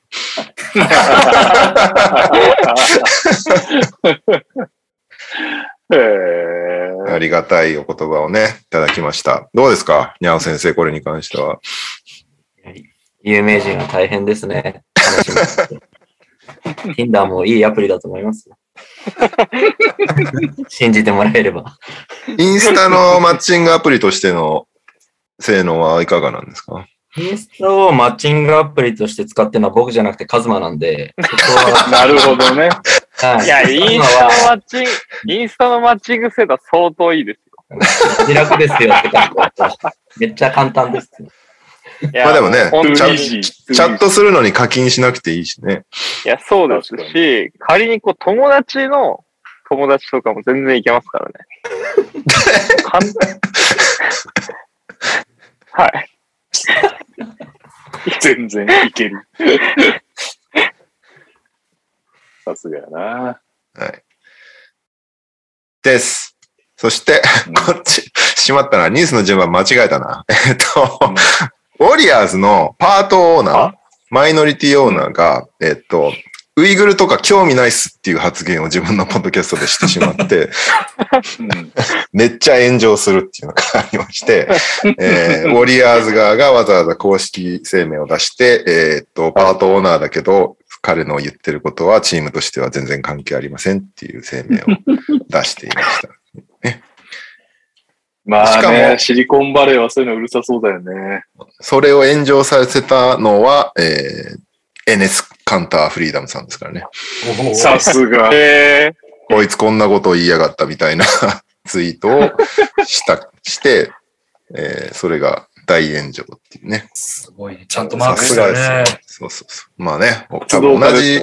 同じこう、イスラム系としてね、きっとウイグル問題をすごい重要に思ってると思うからね、カンターはね。消しすんな俺は俺は全方位外交だと思いますけどね彼は。なるほどね。それはあるかもしれない何で。も香港だろうが何でも戦うと思いますけどね。すごいよね。大ん、大正義みたいな感じだよね。なんか、ワンピースの海軍みたいな感じになってきて。う んまあかつ自分もね、自分もその活動によって追われてる身だから、ある意味リアリリアリティというか、そうこいつガチやなみたいな。さすがです、フリーダム先生。フリーダム先生ね、今日の試合出てなかったですけどね。前の試合は良かったんだけど、いや、ほ出てないよね。出てないんじゃないかな。すごい。ちゃんと今、ESPN 開いたら、E フリーダムさんとして載ってましたね。そうそうそう。もうちゃんと当表然なん記変えて、ですけど。はい。実況もちゃんとフリーダムがって言うからね。うん、へー当然だけど、名前だからね。すげえなはい。えー、NBA ニュースそんなところですね。えー、日本ニュース。はいと、フィバ女子バスケットボールワールドカップ2022の予選が2月10日から13日の間、大阪で行われるんですけど、それの、えーそれに向けた候補選手19名が発表になりましたということで、女子代表、えー上からいきます。高田真希、うん。年齢順かな？確か。高田真希、渡嘉敷ラム、近藤楓、町田瑠唯、宮沢由紀、谷村理香、本橋奈子、三好奈穂、藤岡真奈美、林咲おお、藤岡ほなみ。そうそうそう。マウリエブリン、宮崎沙織、中田珠美、吉田舞、赤穂ひまわり、マウリステファニー、おこえモニカ、山本舞、東堂七子、え、よ、吉田？吉田舞吉田っ。て言った？あ、吉田舞ね、俺。はい。はい。ごめんなさい。という19名ということで、ポイントガードがすごい熾烈な戦いになりそうっていうね。うん。そう、だから藤岡選手が復帰ですよね、だからね。ねえ。もう面、白い。何年ぶり ?4 年ぶりぐらい？それ言い過ぎ？あ、どんぐらいぶりなんだろだって、元橋さんがめっちゃ活躍してし、一気にシンデレラガールになったアジアカップ的なやつの前のアジア大会でめっちゃ無双して話題になったんですね、藤岡さんとしては。うんうんうん。相当前で、ね。そうだね。まあまあ、すごいよねめでたく復帰しましたからね。現役復帰してそのまま代表呼ばれるのがやっぱすごいんだよな。まあすごいよね。能力高いっすよね。まあでも、それこそね、3X の代表だった山本舞選手とかも普通にポイントガードだし、ポイントガードどうするんだろうっていう感じは、結構一そう番ね注目ポイントかもしれないね。普通に。まあ宮三、三人でしょうね。そうね。だって宮崎選手も普通にいいし、本橋選手も当然いいし、町田瑠唯もね、だ世界、世界の町田になっちゃったし、結局、その三人で行っちゃうのか、世代交代に一個挟むのかっていうことですよね、おそらくね。三人中二人は行くでしょう。って考えると、藤岡選手は世代交代にはなんないもんな。27歳。うん。だ若い若手を連れていくとなると、そうするともう山本さん？山本選手になるんだよね。22歳。うんなるほどね。若い。はい。はい。うんっていう感じです。はい。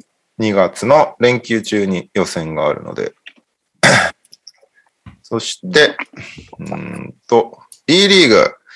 B リーグは、相変わらずコロナがいっぱい出て、試合がなくなったりしまくってるんですけども、はい。今日、理事会後のメディアブリーフィングが開催されましてお、コロナウイルス感染拡大の対策強化を考えを、え？対策を強化しますということで、なんか検査回数とかを増やしますとか、そういうのをなんか発表してて、なんだっけなもうすげえな。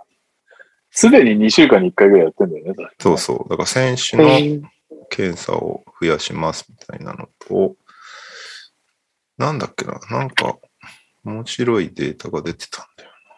あ、これだ。カメラ撮影による観客のマスク着用率を調査し調査したところ、試合中で平均96.3%、ハーフタイム中で92.6%が着用していたということだそうです。うん。なるほこの辺は日本っぽいなって感じがするよね。うん、確かに。そう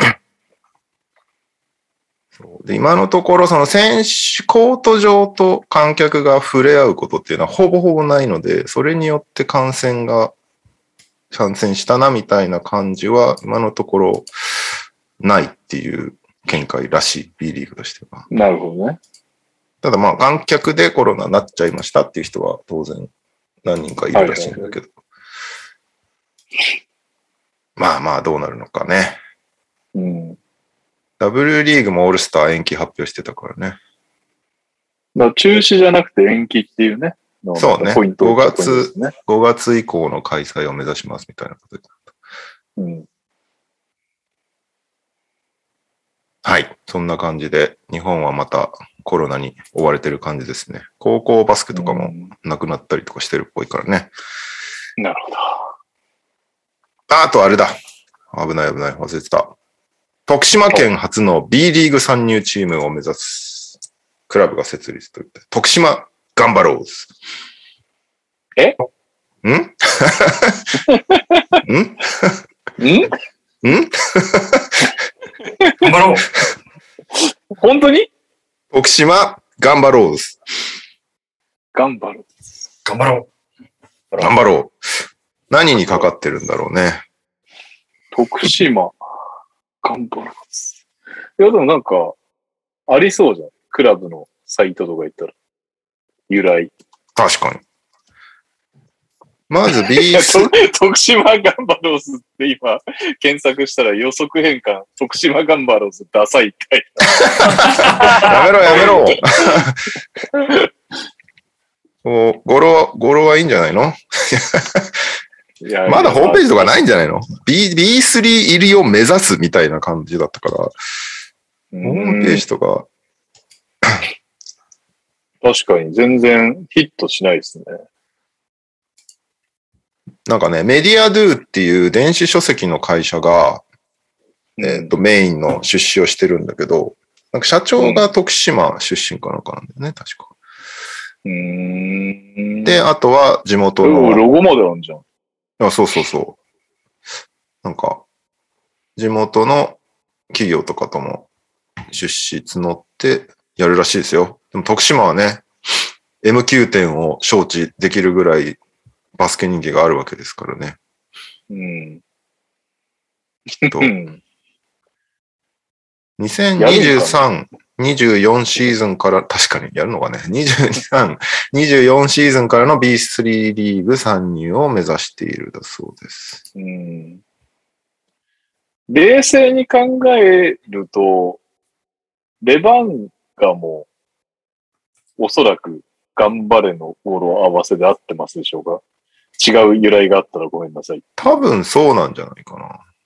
そうだよ。だから、いいんじゃない？ガンバ大阪も頑張れでいいですか？頑張れだと思う。うん。頑張りたいんだね、みんなね。頑張りたいんだよね。うん。ただ、A、A 字がさ、GAMBAROUS ってさ、ガンバルースに見えるんだよね、なんか。確かに。僕もそこめっちゃ気になってました。なんか、最後 Z にするとかするだけで、なんか違ったような気もするんだけど、もう遅いだろうな、きっと。え、めちゃくちゃ英語発音でガンバローズやってみてもらっていいですか？うーん。うーん、ギャンバルーズ。ああ、やっぱそうなるんですね。今なら、今なら遅くないんじゃないの？この展開を徳島ガンバローズさんに。ね、メディアドゥに言えばいいのか。メディアドゥに言えばいいのかな？ローマ字読みだもんね。そもそも。うん。うん。だったら思い切って日本語ロゴにしてほしかったよね、なんかね。ここああ、武士団的なね。そう。うん。なるほまあ、名前なんていいんですよ、なんだって。人気が出りゃ。ど。おーっと。G リーグなんてもうむちゃくちゃじゃん、名前。キまあャピタルシティ55だよ。確かによく考えたらメンフィス・ハッスルをや応援してるわけですからね、そう頑張るみたいな感じですよね。そうだよ。ある意味徳徳島ハッスルって言ったらきっと同じ反応だったよ。頑張ろうっつっても。確かに。うーん。なるほど。まあ俺、徳島県民じゃないしな。はい。結論として。僕が持ってるのは以上です。あでは、リスナーの皆さんの投稿も、俺エリゴ来てないかな？まあいいや来ててもね。ちゃんとメモってなかったという、ご縁がなかったということで、土井県から始めましょう。ご縁は今週の川崎のあっただろう。もしか来てたなら。今週の川崎のコーナーへの投稿です。出てしもうた川崎初の陽性者。週末群馬の試合は中止に。川崎からは以上です。あー川崎は初なんだ。逆にもうなんか、初っていうのが偉いねぐらいの感じになってきちゃいましたね。えー、続きまして。え？あ、もうこんだけ？今日もう例のコーナーですね。えーあらら。俺本当に、本当に俺落としてないから心配だけど、でもまあ試合もなければね、ニュース投稿も来ないですよ。そっかそっか。試合がね。うん、お疲れ様です。ダバースです。島根短歌を投稿します。島根にも陽性者が出て延期だね。再開しても2位を守ろう。島根も陽性だ。最近試合がありませんので振り返ります。島根は西地区2位となっております。昨年までの自分に聞かせても信じないでしょう。弱すぎて B2 降格したのが2018年なので、ここ数年で B2 から戻ってきて、バンナムの力を借りたとはいえ、結構とんでもない跳ね上がり方をしています。いやー、でもまあ、バンナムすごいっすよね。経営母体がうん。変わって、ね。まあちょっとあの、でもしっかりとした値段できっと買ったんでしょうからね。よかったですよね、島根も。というわけで、それでは、さよなら NBA 選手クイズです。今回は110問目です。ヒント1。若っ。1991年12月4日生まれ30歳。30歳。うん。めっちゃ若い。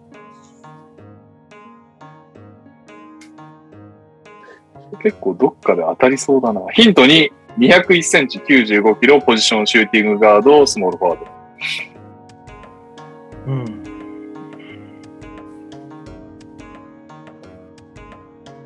ヒント3、平均4.5点、4.0リバウンド、0.9アシスト、NBA キャリア計7年。あ、でもそんないたんだ。そっか、今30歳だね。ヒント4、パック12 DPOY、カッコ2013。バックト2013。ヒント5、スリーポイントパーセンテージが低く、キャリアハイイヤーで31.1%。この辺から当たるんじゃないですか ?30 歳ですよ。30歳で、まあディフェンスが良くて、スリーポイントが悪い。201センチ95キロのウィング。出てきませんか？ヒント6、NBA ドラフト2013年26位。2013。うーん。多分次が経歴なんですよ、ヒント7が。ここで多分正解誰かしちゃうと思いますので、あちょっとヒント6。お来たもう一回ヒント1ください。えーごめんなさい。1991年12月4日生まれ30歳。はい、はい。はい、レオさん。俺と誕生日一緒なんだよ。アンドレ・ロバーソン。正お解。ー。これ、ヒント1で当てたらかっこよかったのにな。しまった。一緒って。あーえー正解はね、アンドレ・ロバーソンヒント7、経歴 OKC ブルックリンヒント8、怪我で長く戦線離脱していたが、しまったな。現地2020年7月24日に909日ぶりに復帰ヒント9世界の名前さんの絵を気に入っている選手。正解はアンドレ・ロバーソンでした。昨な。年の、そうだよね。昨年のブルックリンとの契約以降動きはありませんが、今後 NBA ないしは海外リーグで活躍が期待できそうです。日本国内でペリメーターディフェンスが売りで来る外国籍ってあまり聞いたことありませんが、ロバーソンぐらいの大物が来てくれないかなと考えていますって。ペリメーターディフェンスが売りの外国籍は、まあ、ペリメーターの攻防がもっとすごくなんないと来ないでしょうね。そうだね。えーここで気を抜いているであろう、にゃお先生にクイズです。島根は今日現在西地区何位でしょう？これ、これ簡単じゃないですか。え、話出ました？え？しっかり出てましたよ。めちゃめちゃしっかり出てましたよ。あ、最下位です、最下位。ひでえ話もあったもんだよすごい。っすね。なんか、思っ、思ってるより、兄貴聞いてないですよね。聞いてないとかそういうレベルじゃないよね、今の回答は。いや、もうそうですよね。マジか。にゃお先生がご不在でしたら NTR 会のサウスバニング対こと右さんよろしくお願いしますってことでしたが、にゃお先生が見事不正解。正解は西地区2位でした。レギュラーシーズンそろそろ折り返しますので、今後の流れにも注目です。今週は以上です。PS、再び告知ですが、ミケレさんのポッドキャスト番組のスピンオフ、ハッシュタグ、エリックならゴードンでナイトの2回目が更新されています。ホストであるエリゴーの声量の小ささと、ダブ圧の回線の悪さから来る会話の途切れは見過ごしてください。次回は2月絶望的だ5日、収録予定ですので、ぜひお便りをお待ちしておりますということで、ぜひぜひ皆さん、ミケのポッドキャストのスピンオフを2月5日までに聞いて、お便りよろしくお願いします。ということで、宮尾先生、今日はクイズあるんですか？ありますよ、そんな。お レオさん、忖度問題だけで終われないでしょ。12月4日ね。ザバスさん多分12月4日レオの誕生日って知らなかったっぽい。いやー、1か2で行きたかったな。ししくいや、そうですよね。誕生日一緒だと僕一でしょキャンパー、キャンパー来たら一撃で行けますもん。じゃあ今日も元気に行きたいと思いますが、えーじゃあ今からはあのリスナーさんのチャット欄はうん皆さん見ないようにしてくださいね。はーい。はい皆さんつつわもので答えちゃうかもしれないので。うんじゃあ選手クイズいきます。えーヒント1。1973年4月20日生まれ。今48歳。20? はい。え ?4 月20でしょ？1973年4月20、48歳。お おえ、誕生日関連来てるじゃないですか。?1973 年でしょ？はい。え、まあ、なんていうかわからない。アラン・ヒューストン。違うよ。あ、違う。びっくりした。びっくりした。4月20日生まれの有名人、有名人じゃない。俺20日生まれだから。そうですよね。違います。すごくない？2問続けて出演者と誕生日同じあるってって。思いました。じゃあ、この選手も誕生日なんですね。一緒なんですね。いや、それはもう把握してねえわ。じゃあ、今日把握して覚えてってください。はヒント2、201センチ、106キロ。ポジションはスモールフォワード。ーい。え、太い。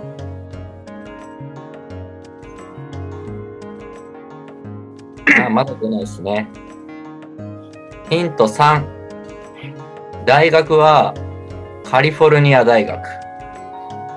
うん。まあ、この辺りはピンとこないでしょう。では、ヒント4。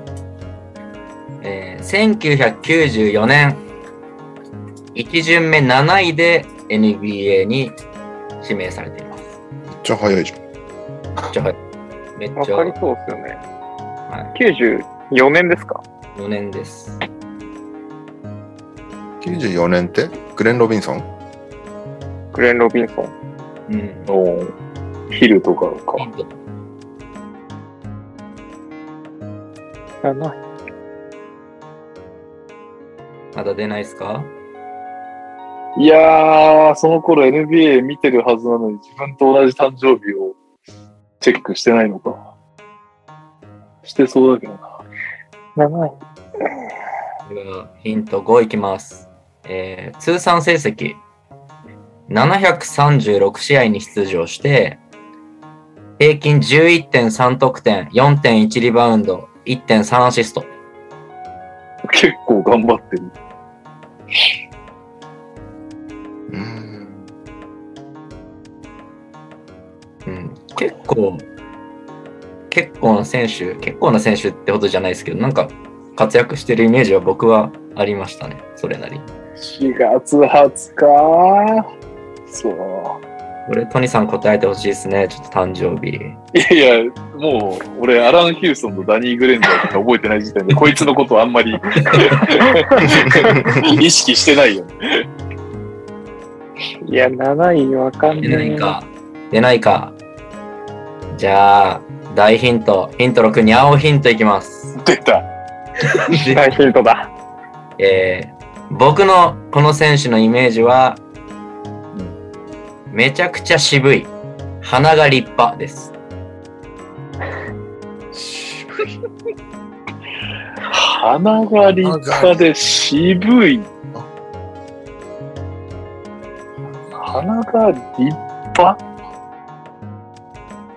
鼻立派だと思いますね。スモールフォア、グレン・ロビンソン。えーグレン・ロビンソンの年のドラフトですよね。7位なんて誰だったかすらわかんないです。5位ぐらいまでが有名じゃないですか。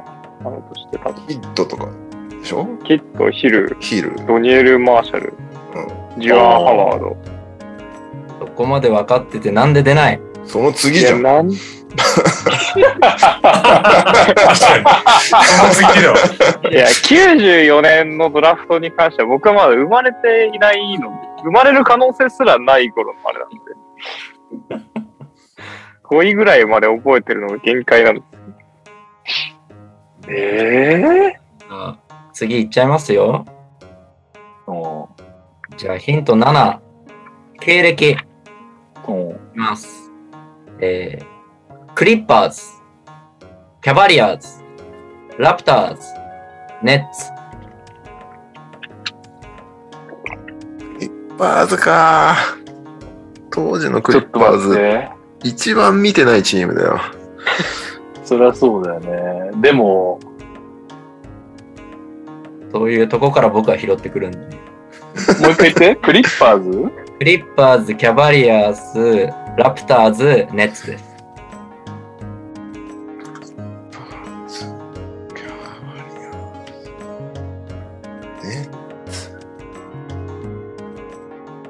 どこのイメージが強い？僕、クリッパーズですね。クリッパーズか。あと、うーん、でも他あんま、キャブスもラプターズもネッツも僕はあんまりイメージないかな。94、95。もう全然わかんないけど、とりあえず言っていいですかえ、マジですか？いや、その辺のクリッパーズを言うだけの話なんだけど。しかもクリッパーズじゃないかもしれないけど、モンティ・ウィリアムズ。残念クリッパーズいなかったかな、あ多分の頃。3番じゃないですね。ポジション。あ、そっか。もう、クリッパーズ、クリッパーズの頭しかなかった。しかもモンティがクリッパーズっても怪しいし。いや、ちょっと待って。絶対あの辺のクリッパーズ、はい。バリーあの辺のクリ前ッパーズ、あの辺のクリッパーズ大会でいい？うんしましょう。あの辺のクリッパーズ大会。あの、パイアットカウスキー。あ残念ブルズ言いませんでしたっけ？パイアットカウスキーはいブルーズ言ったっけ？え、いなかったでしょあー、誰だろう。あ、いやー一瞬、一。瞬いた。いました一瞬いた。いたいた。2002年ぐらいに。なんか一人浮かびそうどうしどうしようもない時でしょ？ブルーズがあ、。そうです、そうです。鼻が立派な選手ですよ、鼻が立派な選手。確かにパイトカウスキー鼻は立派じゃねえな、別に。しないと次のヒントが最後になっちゃうんで、いや、ちょっと待って、いた気がするわ。その時のクリッパーズで結構点を取ってた選手だったと思います。そそういうことだよね。だって平均で10点だけど、他のキャリアしぼんでるわけだから結構取ってるんだよな。はい。イメージは15点ぐらいは取ってたんじゃないかなっていう気がします。ああ、なんかいそう。うわーと、こんなの当てちゃったよみたいな感じでカードで絶対引いてんだよな、その頃。カードよくいましたね、この選手。その頃のハズレ私は、の、いつだってプー・リチャードソンだったんだよ。私、私、私、私の予想は黒人ですね。それちょっと答えていいとすると黒人です。やっぱり。俺ね、浮かんでるわ。シルシルエットはいましたよ。もうすごい。スキンヘッドおお いましたよ。いたんだけど浮かばない。前もありましたね。だよな。誕生日まで一緒なの。いいですか次の。前はね、テリー・ポーターのポーターしか浮かばなくて、テリーっていうファーストネームが浮かばなかった。次のヒントでぜ、絶対分かっちゃいます、多分。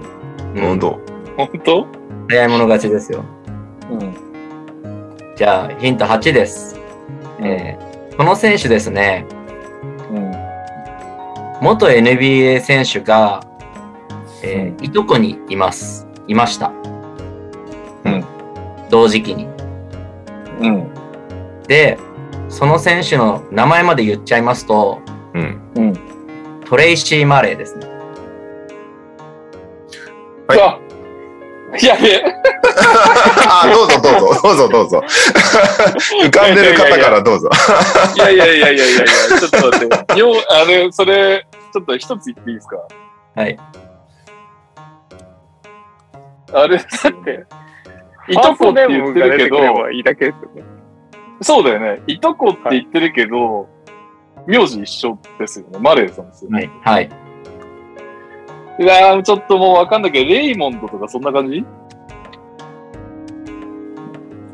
まあ、正解でしょう。ラおラモンドですか？レイモンドですあ、かラモンド。俺ラ、ラモンドだと思ってたけど、レイモンドか？ラモンドどどっちなんだろうね。でも、はい。あの、頭に描いているスキンヘッドで、鼻が、はいはいはいはい。選手、ラモンド・マレー。あー、すごいよかった、釈然とした。まあ、いやいやいや、もうね、レオに譲ってもらっただけだけど。いやいやいや、もう、忘れないですね、これで。そうですよ、同じ誕生日。アラン・ヒューストン。同じ誕生日だったんだ。んな前3に一緒人になりましたね。え、思い浮かべてたシルエット俺、思い浮かべたシルエットですね。はい。そうです。マレーは弱い多分俺カード持ってたと思う。うん。で、カード持ってたし、まだバスケを分かってないから、スタッツいいと、うん。いい選手だと思っちゃいがちな頃に、多分見てるんで、良か覚ったですよね、実際に。うん。ドラフトも上位でしたし、まあ、しばらく活躍してた選手かなと。はいはいはい。はい。正解はラモンド・マレーです。鼻の高さが気になった方はぜひ。鼻立派ですね。あと、渋い、渋い顔確かにしてます。渋くて鼻が立ったので。はい。今週のね、ニャオヒント、はいすごく良かったと思います。確かに。でですね、はい。先週皆さんで頑張っていただいたチームクイズあったじゃないですか。思いのほかですね。まはい、はいあの。楽しんでくださってる方がいらっしゃったので、おおおやりましょう。お今週も皆さんに頑張っていただきたいと思います。あえの、人気ホークスの次はどこよ？今週も9問作ってきたので、まあ、また7問を目標に頑張ってください。はい今週ね、どうしよっかな。どこにしよっかな。いやいや、決ま決まってんだろうね。そんな 即席で作れんのかよ。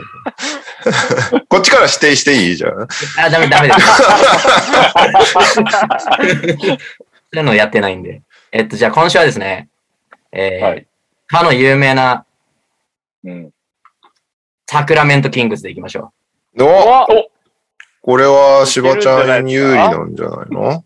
いやいう。やいや、やってくださいね。人気ある時期しか知らないけどね。はい。やりましょう、やりましょう。はい。今もサクラメント持ってるしね。について皆さん覚えましょう。では、うん。サクラメントキングスクイズ。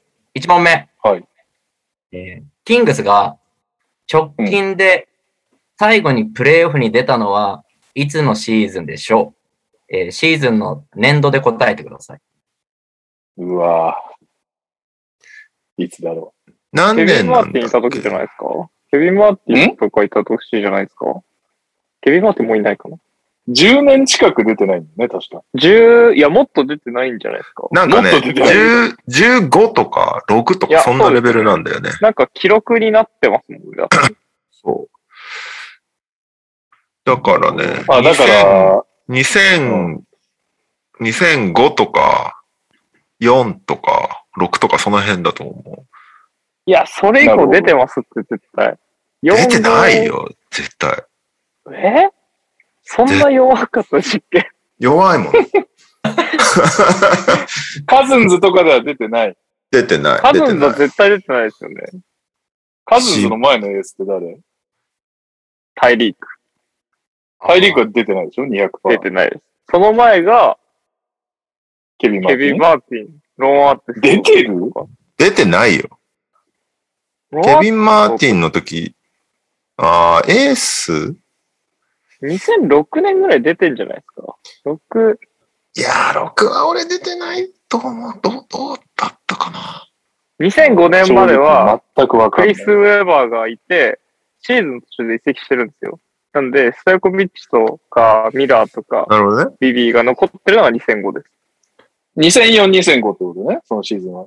だから2005、2006から、2000えってことはだからクリスウェーバーいない2004、2004、2005までは出てるってこ2004、2005出てますね。とで、2005、2006は出てないってこと？そこからが怪しいですけど、僕一回ぐらい出てる気がしたんですけどね。ボンジュールズと、アーティストと、ブラッドミラーとか出てないですかね。全くわかんねえないやー、出てないんじゃないかな、アーティストとかと。いいですよ、いいですよ。いやー、なんかすごいいやで出も本当にあるんですよね。15年、16年とかなんだよ。なんかもう、普通に計は、算すると16年だと2006か。2006が最後とかなんじゃない2006、7? は出てるよ ?56? 56? 56が最後とかなんじゃない？なるほど。じゃあ、けそれで行きましょう。僕は何もわからないんで、それで行きましょう。2005、2006が最後。僕は出てるでと信じプレイオ。フに出たのが0506ってことでいいですか？はい。はい。正解すごいイエーイすげえな、お前ら。えっとですね、最後にプレイオフ出たの2005、2006シーズンで、まあ、この年もあのウェバーとかいないですね。で、でね。エースはビビー。で、おー。アーティメジャーストいますよねにいたんです。けど、シーズンの途中にローンアーティストとトレードでやっぱり、変わってます。で、その他の主力だと、ブラッド・ミラー、ケニー・トーマス、アブドゥル・ラヒム、ボンジ・ウェルズなど、はい。アブドゥル・ラヒムが出てんのか。だシーズンですね。で、この年のキングスは、あの、ゴールドが入ったジャージが出た年です。確か。えーすげえな。10歳とかじゃん、お前。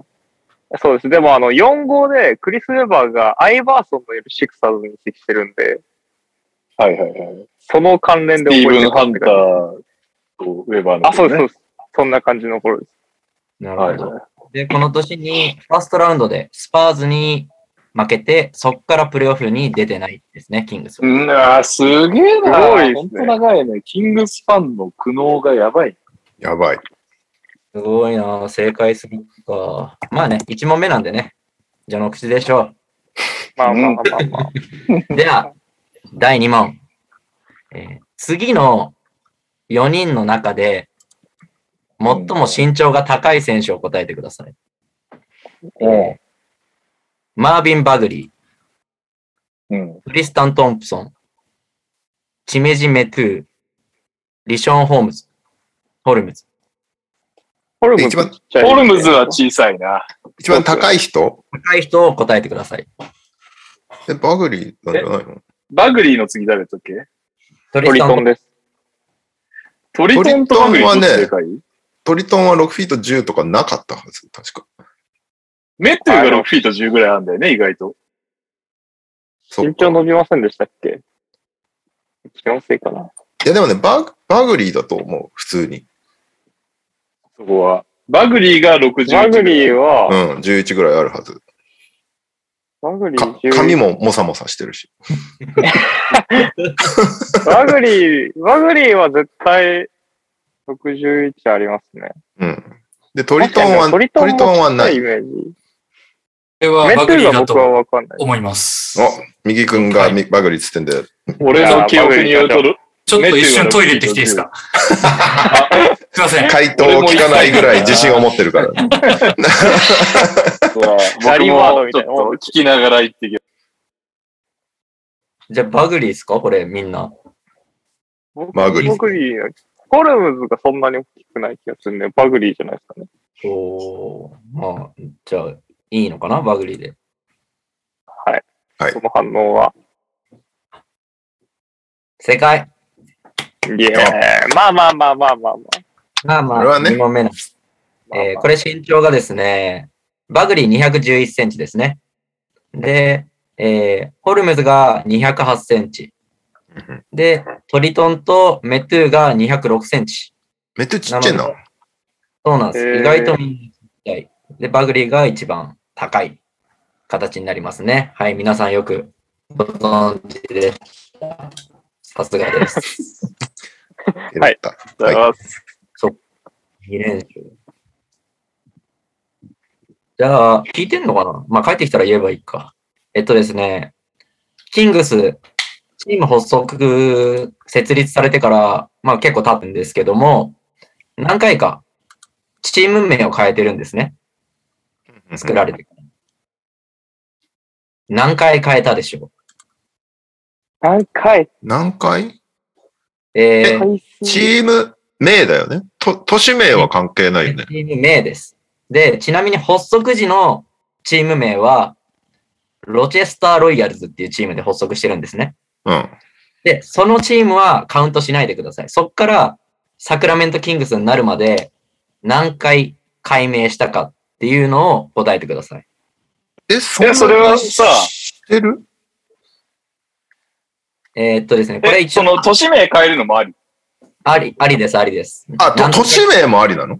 だから、えっと、サクラメント、ト、なんとかキングスからサクラメント・キングスに変わったのも改名とみなしてくださなるほど。い。はい。えで、バグリー、バグリーだった？俺が、あバグリーだった。バグリーだった。ちょっとね、もう覚えてないけど、俺がなんかね、前調べた時そっか、ダイナーで記憶で言うとやったもん、ね。でも記憶がもう合ってるかわかんないけど2、回変わってますよね。シンシナティとカンザスそうだよねありますよ。ね。ロチェスター、シンシナティ、カンザス？カンザあスシテ、ィ。そんなか。そんなかでサクラメント？でも場所はそう。俺、シンシナティをわ分かってなかった？シンシナティもロイヤルズ？だった？そあ、そうなんですよ。僕、そこだけシンシナティなのは知ってましたけど、名前は知らない。あのね、ロイヤルズからキングスになった時は、どっかそのなんか野球だかアメフトだかと、の球団で全く同じになっ、カンザスシティかなちょっとわかんないけど、全く同じになっちゃうから変えたっていうので、チーム名は2回しか変わってない気がする。ロイヤルズからキングス。で、あとは都市がいくつ変わってるか、みたいな。なるほど。てことは、ロチェスターカウントしないんだよね。ロチェスターから、シンシナティロイヤルズ、カンザスシティロイヤルズ、カンザスシティキングス、サクラメントキングス ?4 回？ロチェスターはカウントしないんだよね、だから。ロチェスターカウントしない、シンシンシナティロイヤルズ、カンザスシティロイヤルズ、カンザスシティ、カンザスシティキングス、サクラメントキングス4回ってこと ?4 で。?4 で。読んでいいんですか？読んでいきます。えー、え、カズマいい？いや、普通に考えたら読んだなと思うけど、兄貴がこんなスムーズなものを出してくるのかと。いや、絶対引っ掛けてくるんじゃないかなっていう気持ちがどうしてもあるんですよね。え、ちょっとシンシナティとカンザスシティ合ってる？あ、はい。僕の間違いでカンザスシティ行ってないとかってこともある？いや、それはない。カンザスシティはカンザスシティは。行ってる。これ自信あります。ロチェスター、シンシナティ、カンザスシティ、サクラメントは間違いない。うん。と思いますね。であれば4回じゃないですか？4。うんいいですか？読んで。はいはい。残念うわうん残念いやさすが。えーっとですね。でも皆さんすごいですね。ロチェスター、シンシナティ、カンザスシティ、サクラメント合ってます。うんまあ、チームが違うんだ。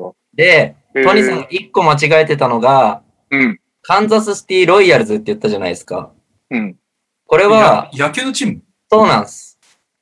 その、カンザスシティロイヤルズはすでに野球のチームがあったんで、そのチーム名にできなかったんで、なってないんだ。なってないんですよあ、。そっか。カウントしないのか。えーああ。失礼しました。なってすらいないいやいやそうですな。るほど、なるほど。移動したタイミングでキングスに変わはいっちゃった。はいはいはい。そっかそっか。存在しなかったんだ、完全はいシロイヤ変ルは。更回数は全部で3回なんですね。なるほどね。え惜しい。でもすごい。失礼しましたなんか皆さん、先週に続き足を引っ張る私。プレイロックに。いプレイ力に続き。や、ちょっと気を取り直して4問目いきます。はいうん。えーキングスといえば、まあ、クリス・ウェバうん。ーと、まあ、デマーカス・カズンスいます、いましたね、うん。えーキングス在籍中にうん。オールスターに出た回数が多いのはどっちでしょえウェバーじゃない？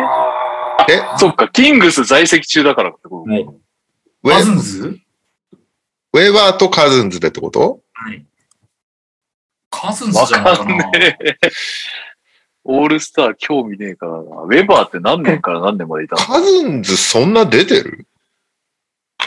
ー、ウェバーは99から、まあ、単純にカズン2005ズが一番輝いてたのはキングス時代っていうだけな感じがあって、カズンズってキングスに何年いましたっけ ?2010 年、10年のドラフトですよね。あれ ?9 年 ?10 年 ?5、6年じゃない ?5、6年？カズンズ、ペリカンズ時代も出てるから、そんな、キングス2、3回とかなんじゃないかな。ウェウェバーは？ウェバーは、でもウェバーもそんな長くないのか。ウェバーは5年とか6年ぐらいしかいないんじゃないですか。そのうち何回同じぐらいってことか。そっか。でもそのうち大体出てるでしょ。だ4回、5回ぐらい出てんじゃないかな。じゃあ、ウェバいや、カズンズだけ、カズンズがあんまピンとこないですね。カズンズ多くても2、3回とかなんじゃないかな。えきっと1回差ぐらいですよね。最初の方選ばれてないもん、絶対。ー。そうそう。結なんか局、 rookie contract だからね。やっと選ばれたね、カズンズみたいなのがあったもん、多分。ウェバーはタイリークいなくなってからとかですよね、きっと。ウェバウェバーで。ウェバー。ウはい。ェバーで。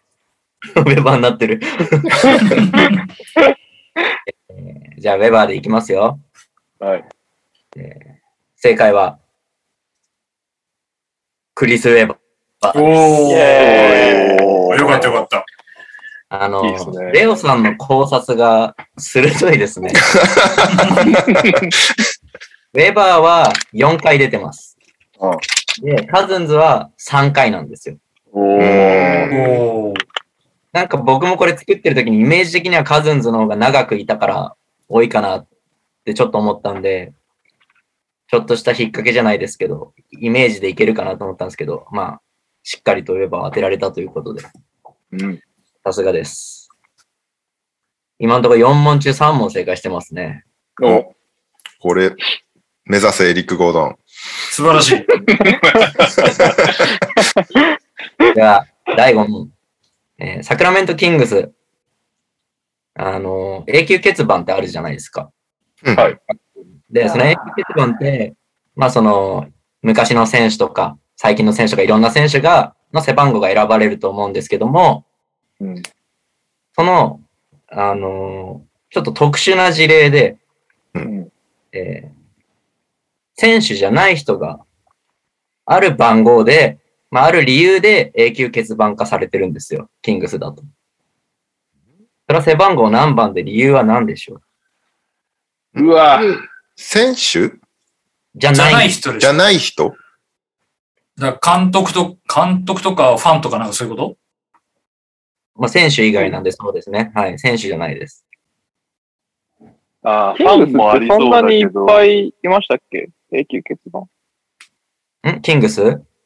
それなりにそんなにいっロぱいいます。12ロ以上バートソンとか、あペペジャもされてたし、ウェバーも、長いチームだからいっぱいいた。リッチモンドとかも。なんかね、これでまた俺ね、このクイズ全然ハマ、ハマってないっていうか当ててないのに余計な知識を持ち出してたら申し訳ないが、オーナーとかなんかそういう気が、そっち系な気がすんだよな。オーナー？で番号当てようがねえな。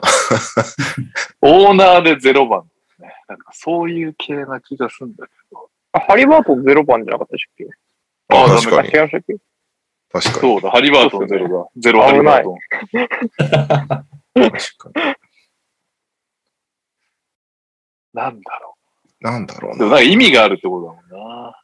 そうですね。で、5問目に来てるってことで、ね、まあ、難易度を考えてください。選手じゃない。よくあんのは、よくあんのはファンとかだよね。ファン。ああとあれだ。他競技のサクラメントの選手は？ああ、ね。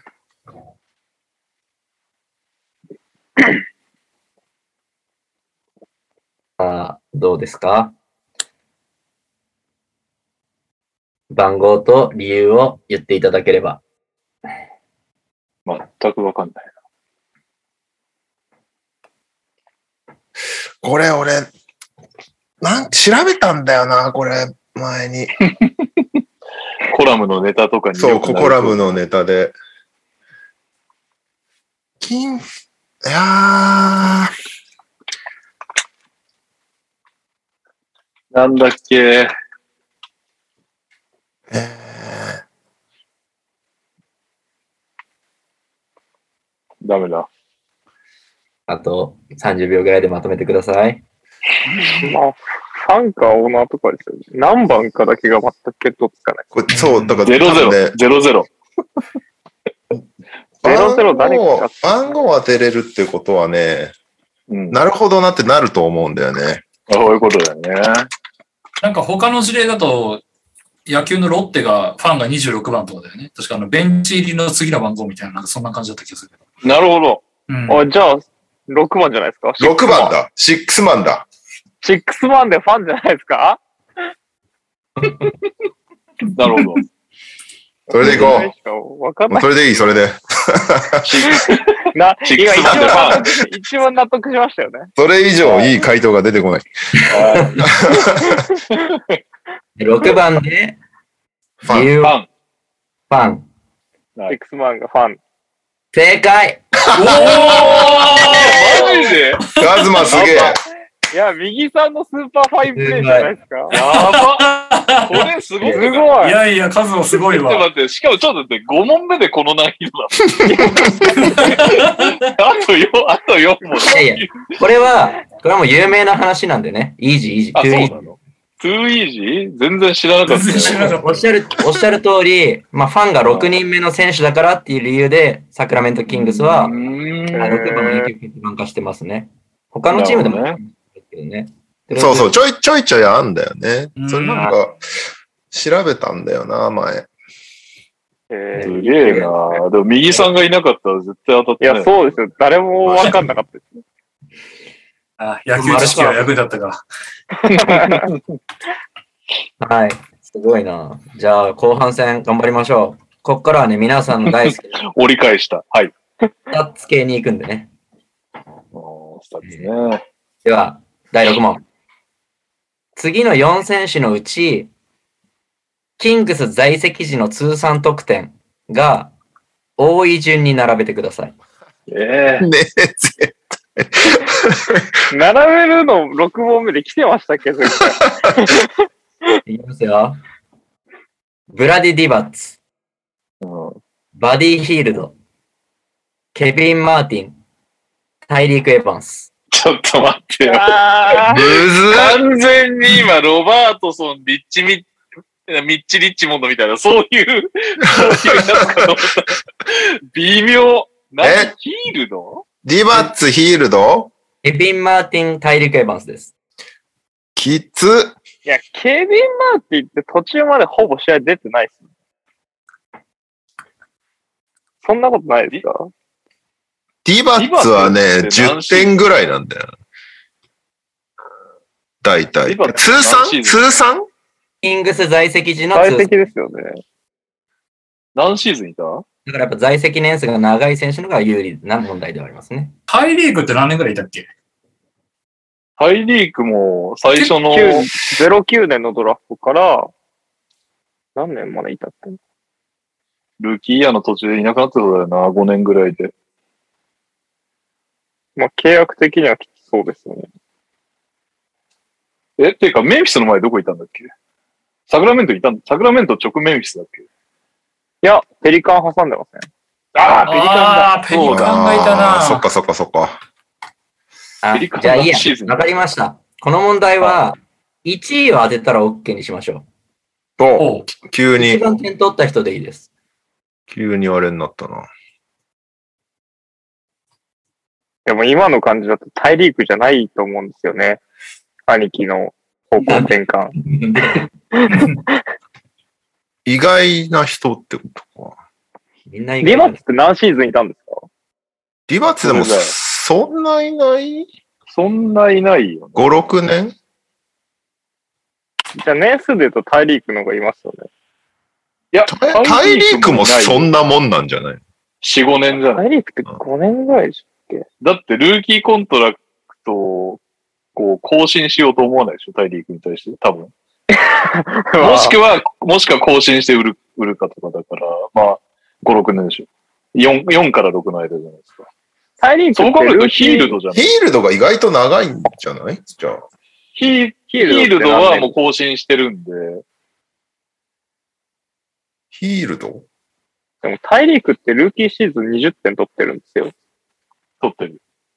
で、うんその後に仮に15点ぐらいまで落ちてたとしても、ずっとエースだったじゃないですか、この期間って。でもヒールドもそんなもんじゃない？ヒールド次第な気がしますけどね。ヒールドもだって20点とか、15点で低い方みたいな感じなんじゃないの？ヒールドって。怪我体制は？メンフィス来る頃はタイリークは結構怪我が多か多いキャラだったけど、ヒールドは？怪我体制どうだったっけ？忘れちゃったよ。ヒールドは出てる方なんじゃない？あ、本当？うん。これじゃあヒールド説来た。待って、ヒールド、リバッツ？タイリークとあともう一個来てたけ？これは1位でいいですっていうのはヒールドなんじゃねえかな。どういうこと？えヒールドなの？っていう反応を期待してのうん問題な気がすんだよな。いや、わかんないですね。ヒール、いや、でも、いや、まあわかんないけど、いいんじゃない？ヒールドは確かにちゃんと出てるイメージはありますね。し長いしね。最初ペリカンでしたけどね、ヒールド。でもすぐ来たでしょ？すぐ来たはずです。2年目くらいに来てるんじゃないですか。2年目、あ3年目ぐらいに来てるんじゃないですか。そうなんだ。意外とじゃあ、そっか。1、2年ペリカンなんだ。それも分かってない。そうだと思います。ペリカンにはいましたよね。いたいた。えーてか、カズンズのあれに絡んでるんじゃないですか？ああ。なるほど。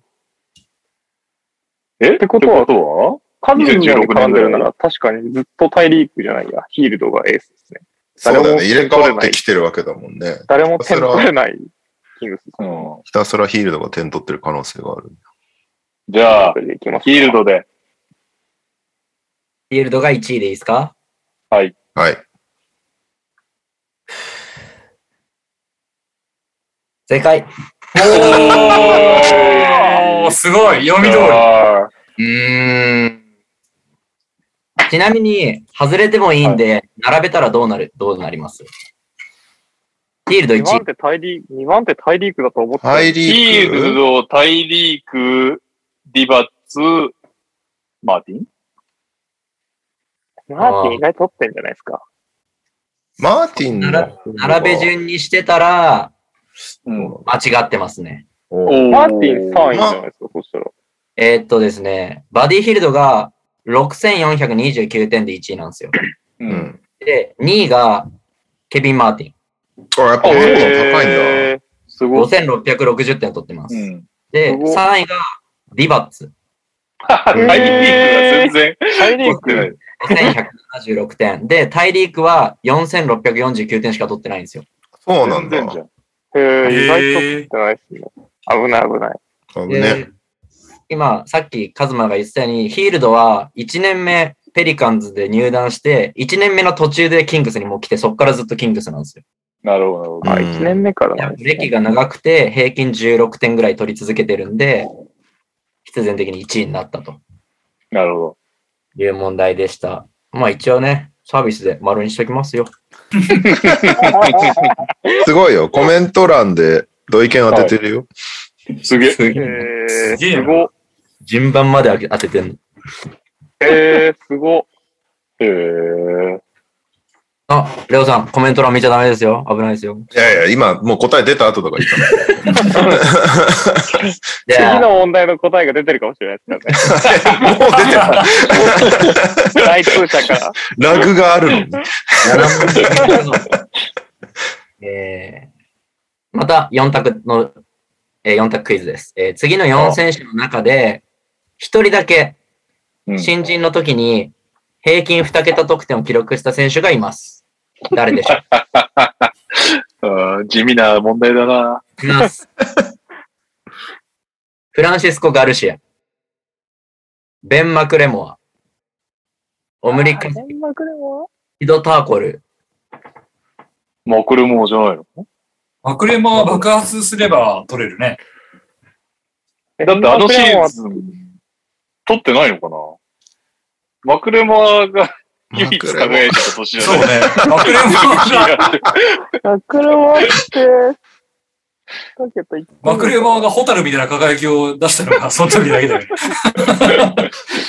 それでも言ってなかったね。うんガルシアと、新しい。いうんカスピと、えっと、ターコル。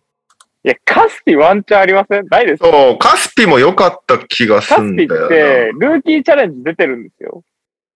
ああな。そうだよね。いや、マクレモもあ、でも、出てるよ。2年、2年目だっけな？カスピ、カスピワンチャンあるよな。ターコありますよねルは、強い時期のキングスに入ってるから厳しいんじゃねえか、いきなり2桁は。確かに。ターコルって2001年ぐらいですよね。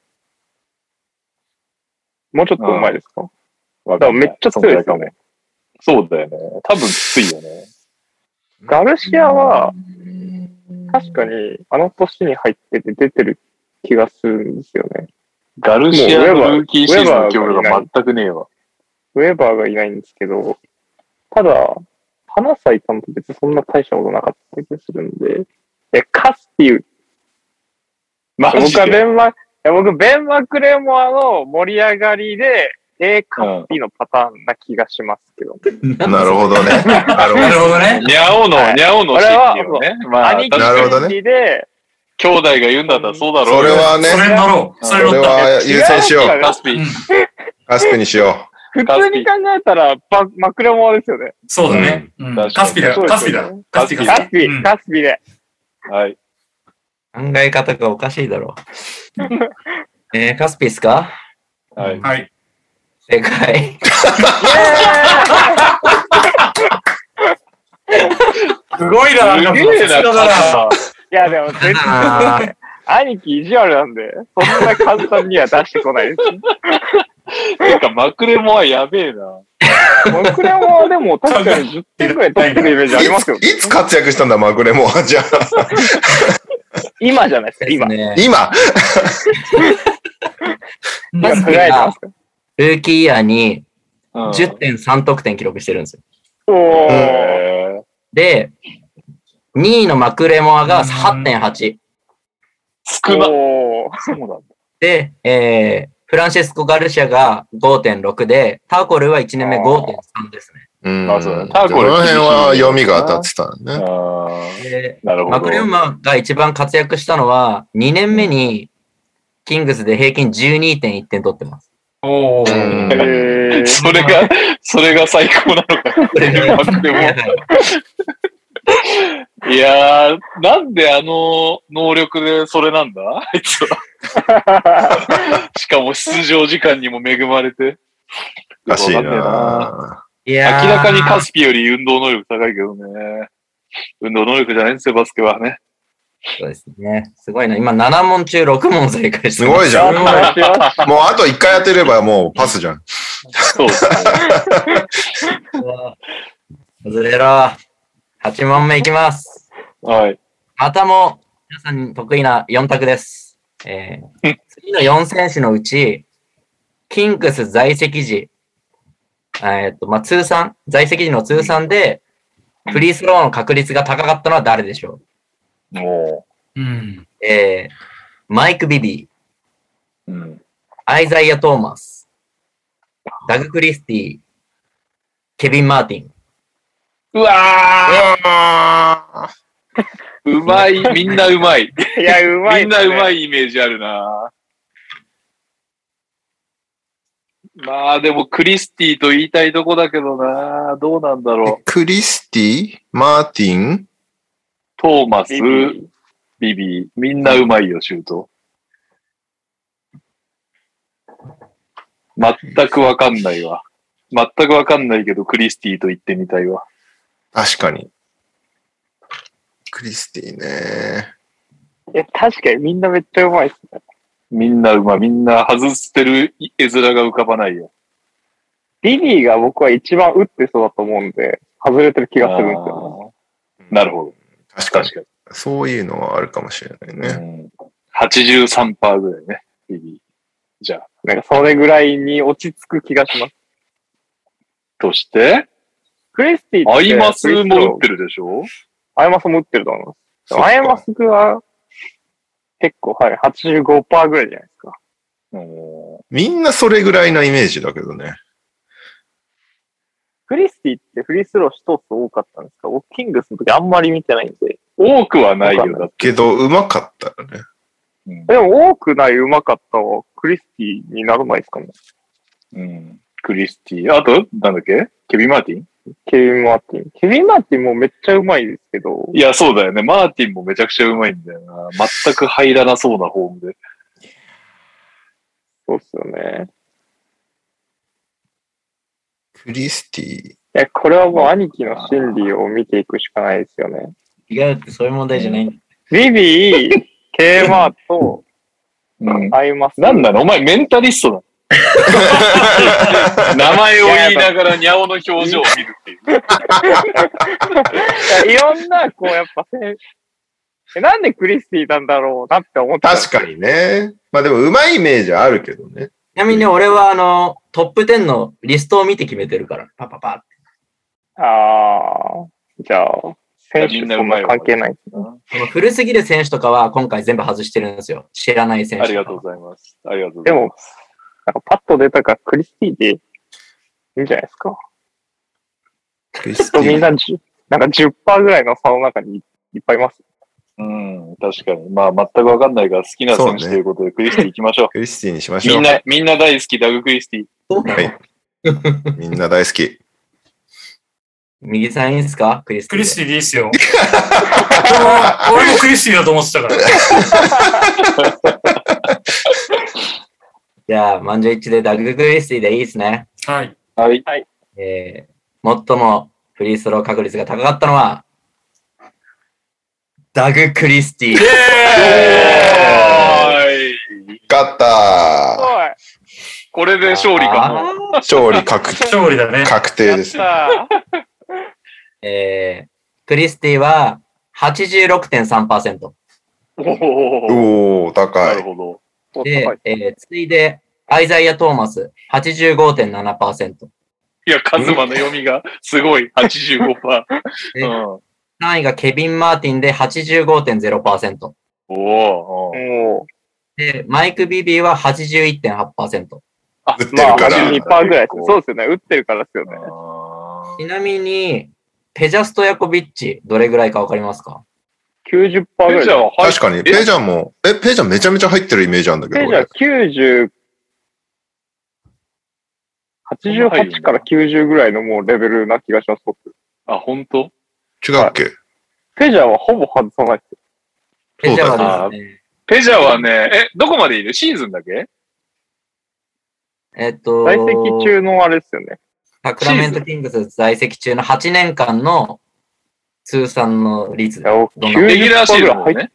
レギュラーそうだよね。90ぐらないんかさいって、るイメーなんジだよ。かペジャーってさ、プレイオフになるとめちゃくちゃシュートのリズム狂って、フリースローも入んないんかよ、お前みたいな時なかった？うーん。でもレギュラーシーズンレギュラーは入ってシーズンでしょ？だってなんか、フリースロー90%ぐらい。パーセント王みたいなのを取ってた気がするもん。なるほど。はい。えー正解はですね、まあ皆さんいいとこ言ってます。えー、89.3%なんですよ。おへーカズマすげえな、やっぱり。いや、ナッシュとめっちゃ競い合ってたイメージあったんですよね。2000年代前半ぐらい。なるほどね。フリースローあの二人はほぼ外さないみたいシュートの上手い人でしたね。えー、では正解ということで、くっそー。すごい。じゃあラスト9クリッピーがいい問目やらせていただきます。すいません、お願いします。な。イエーイもう、近くでの。ビクトリーロードですよ。えー今からですね、はい。キングスの、あの、シーズン記録、通算じゃなくてうん、シーズン記録に関することを4つ言います、僕が。で、はい。その中で、1つだけ本当のことがあります。はいはいはい。特に言った嘘です。うん。どれが本当のことを言ってるか当ててください。なるほど。なるほど。これ、あくまでシーズン記録なんで。シーズン記録。はい。えー、一つ目がですね、フリースロー成功率1位は、ペジャ・ストヤコビッチである。なるほどね。二つ目、平均アシスト数1位は、レイジョン・ロンドである。三つ目、平均スティール数1位は、メッタ・ワールド・ピースである。えー四つ目は、平均得点1位は、オスカー・ロバートソンである。いや、ロバートソン得点1位はありそうだけど、さっきの話だともうペジャなんじゃないの？だって。やっぱりだってメイクでしょ？もっといっぱいだって。え？成功率じゃなくて？メイク？率ですよ。え、率？あの、シシーズンの率です。率ならペジャだよ。よ。えでも、嘘が一個あるんですよね。ん？いやいや、あ本当が1個でしょ本当が1個でしょ ?1 個だけなんです。あと3つは、要は1位じゃないんですよ。え、したらもうペジャじゃない？全部ありそうだね。いや全全部ありそうですよね。でもじゃあ、オスカーは簡単すぎる気がするから違うんじゃん。いにしえのオスカーじゃない変なやつ。なんかもう名前を聞いても忘れちゃうやつ。オスカーじゃない変なやつ。いやもうな、本当にいにしえのなんだろう。写真も、写真も見てもわからない。その時オ代のスカー・ロバートソンなら写真を見たらなんとかわかるじゃないですか。だけど、じゃないやつ。ええでもペジャーそんな、さあ、だって、え、チペジャーが、ペジャーが答えだったとして、さっきのやります？ちなみににペジャーは何番確かにそうだよね。え、ごごめん、質問がない？シーズンを？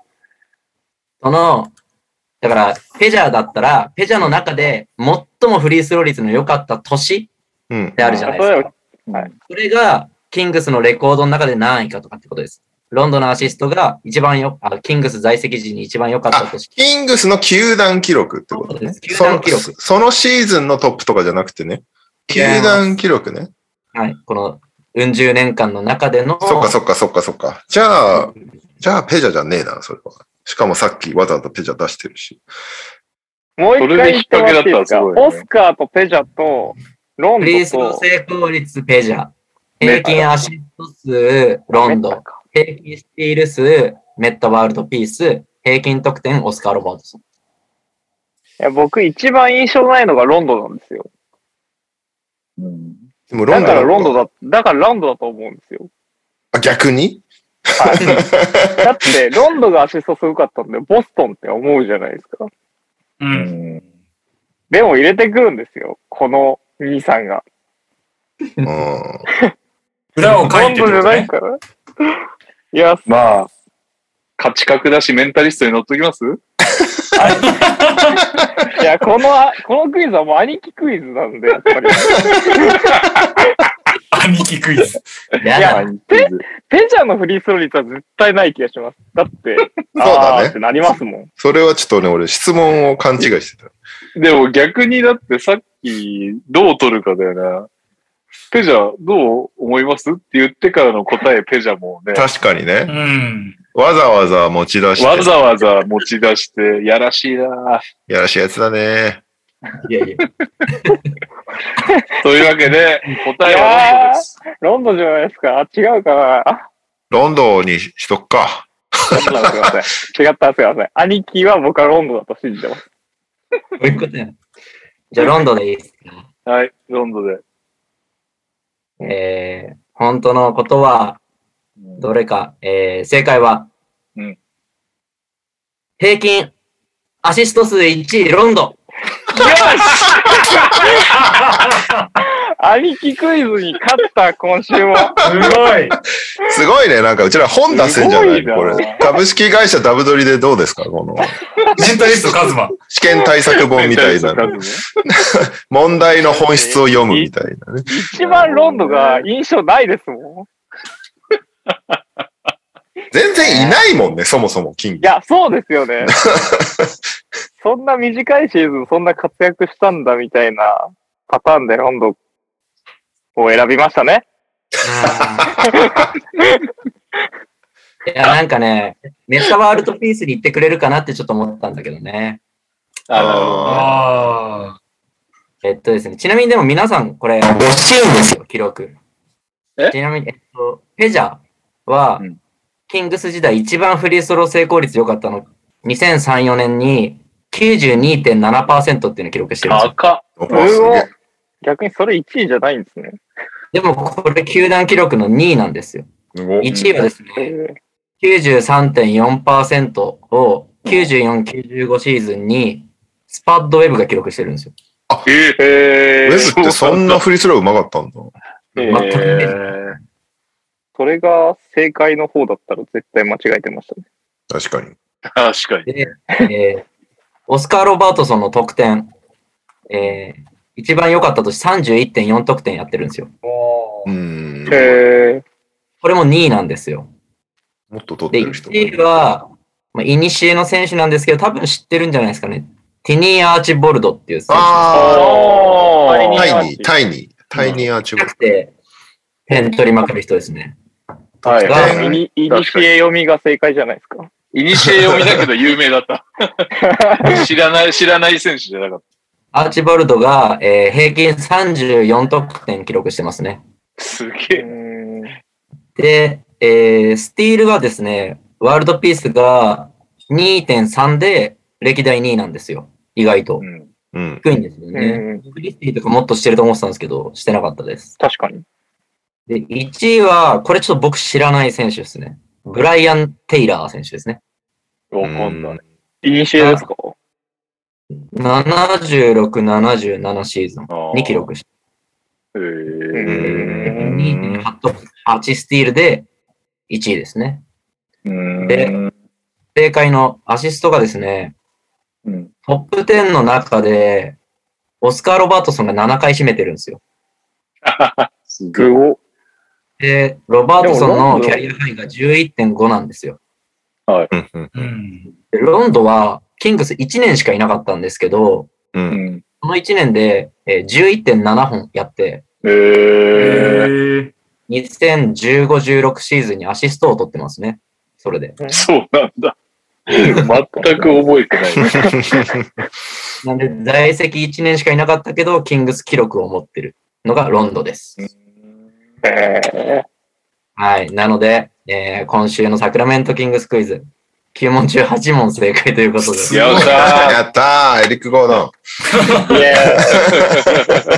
すごいなぁちょっと簡単すぎんのかないやいやいやいやいや、だいぶかなり無理やりな、無理やりな当て方してるよ。もうなんかね、キングスに詳しいかどうかじゃないもんね、答え方がね。ニャオの性格を読むい。や、これそうですね。兄貴が作り続ける限り、このクイズは勝てる気がします。なるほどね。外注し始めるからです多分、宮本さん はい。今週もじゃあ、ファミリーの皆さんの勝利ということで、おめでとうございます。やったぜちなみにですねこの勢いです。はい、なんですか？まだ、ストックがあるので、来週以降もやっていくと思います。はい。おー、楽しみです。はい。また。さすが、ちょっと時間のできた猫さん。そうですね。できると思うんだけどな。はい。というわけで、はい。来週。はい。また来週といったそばから、教えて、にゃお先生ちょっと、やばいです。11時17分。確かに。やばい巻いていこう。ファンタジーコーナーね、長くなりがちだから、巻いていこう。巻き巻きで、巻き巻きでいきましょう。じゃあ、サクッと先週の結果を言っていきましょう。カズマ。はい、僕は、えっと、ズボンさんに6球で負けました。以上です。短い。短っ。短い。いやー、なんですかね。な何があったんだろう。あんまちゃんと見れてなかったんですけど、多分、ウーブレか誰かは怪我してて、いや、あんま見れてなかったんですけどって言う割に3選手動かしていや、そう。あの、思い立った時にめっちゃ動きました。る。あー本当だ。ウーブレ出てない。ホルムズも出てない？まあ、ホルムズ出てもいないようなもんなんで、もういいですよ、ホルムズ。あ、そうなんですね。動いてるんですよね。あの、僕、ブレッドソーがいなくなってから、ポイントガード迷子っていうか、まあ、ローズが怪我してから迷子状態なんで、はいはいはい。ミルズ、ミルズ取って、もともと持ってたヴィンセントを取ったら一回も出なかったんで、なんか散歩じゃあるから、とりあえず、ロイス・オニール取っとくかと思って、取っただけっていう週ですね。うんなるほど。はい。で、ズボンさんは普通に強かったです。戻ってき始めたんだよね。カイリーとかハチミツ。そうですね。カイリー、まあ今週そんなでもなかったかもしれないですけど、あとヒールドがめっちゃ良かったのと、うん。一番点取ってるからね、キングスでね。そうですね。で、あと、あとステフも復調し始めてた週だったんで、あ、セスか。セスが、セスセスが、あのートバヤスとか全然ダメだった週だと思うんですけど、セスが良かった週だったんで、まあそんな感じかなと思います。まあうちが弱い。それに尽きる感じですね。で、僕どうしてもやっぱ、あのーテラスハウスからいなくなった人興味ないというか、まあよく言うんですけど、僕ベイズリーのことはどうしても気になってしまってですね。カズマハウスからいなくなったのに？はい。カズマハウスからいなくなったのに追ってるんですけど、ベイズリーめっちゃいいです。これは、ほん、これは本当にめっちゃいいんですよ。え、誰か取っちゃった誰か取ったの？いや、まあ取ってないと思うんですよね。おうでも僕、いや、僕はあの、一回別れた人ともう一回こうないタイプなんで、もうベイズリーは帰らないって決めてます。変なこだわり。いや、なんかもう、これはもうベイズリーが僕に対して、ほら見ろと。こんないい選手をお前切ったんだぞって言ってきてるようなもんだと思ってるんで、僕は新しい人に期待します。はい。はいはい。なんで、皆さん、ベイズリー取ってください。今いい選手なんで。なるほど。はい。ようやく目開けてシュート打ってます。つぶりがちだったよね。はい。で、今週はちょっとファミリー対決なんで、あ、そう頑張りたいと思います。はいうんランドル VS ガーネットっていうアイコンも変えました。なるほど。なるほど。はい。以上です。じゃあ、次、右さん行きましょうか。はい。えー、私はですね、チーム名が、不穏な名前になってる。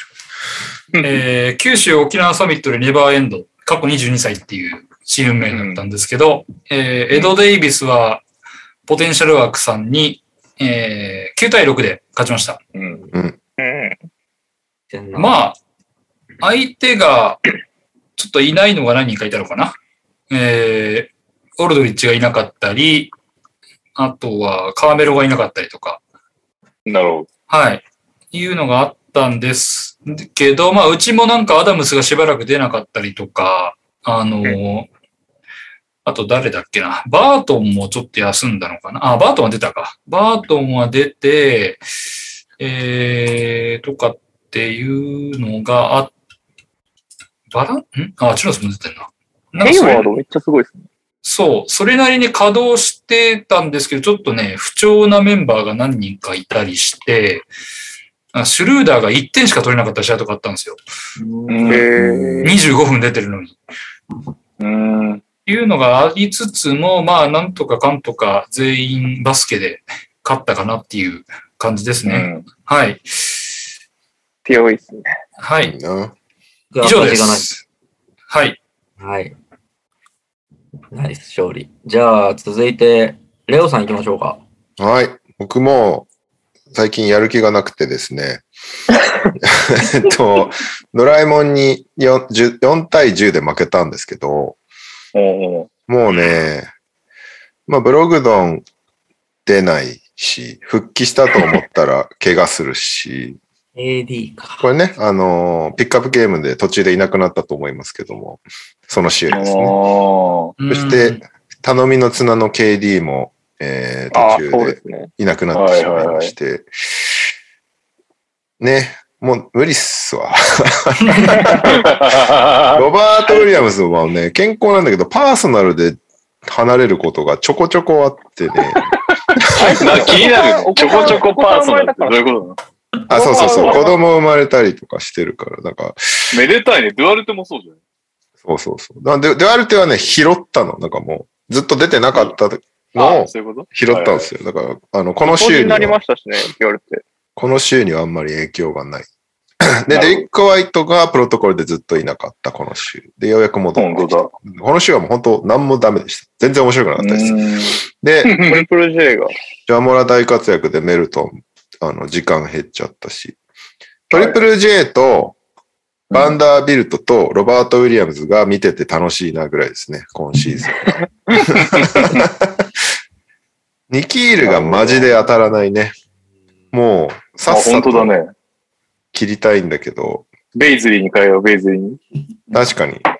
でもなんいかもやいい選手いますよ。う、もうブログドンがアウトならアウトって早く発表してほしい。なんかずっと我慢して、あー捨てづらいね、ブログの。そうそうそうそう。それ出しましょうよ。する？いる？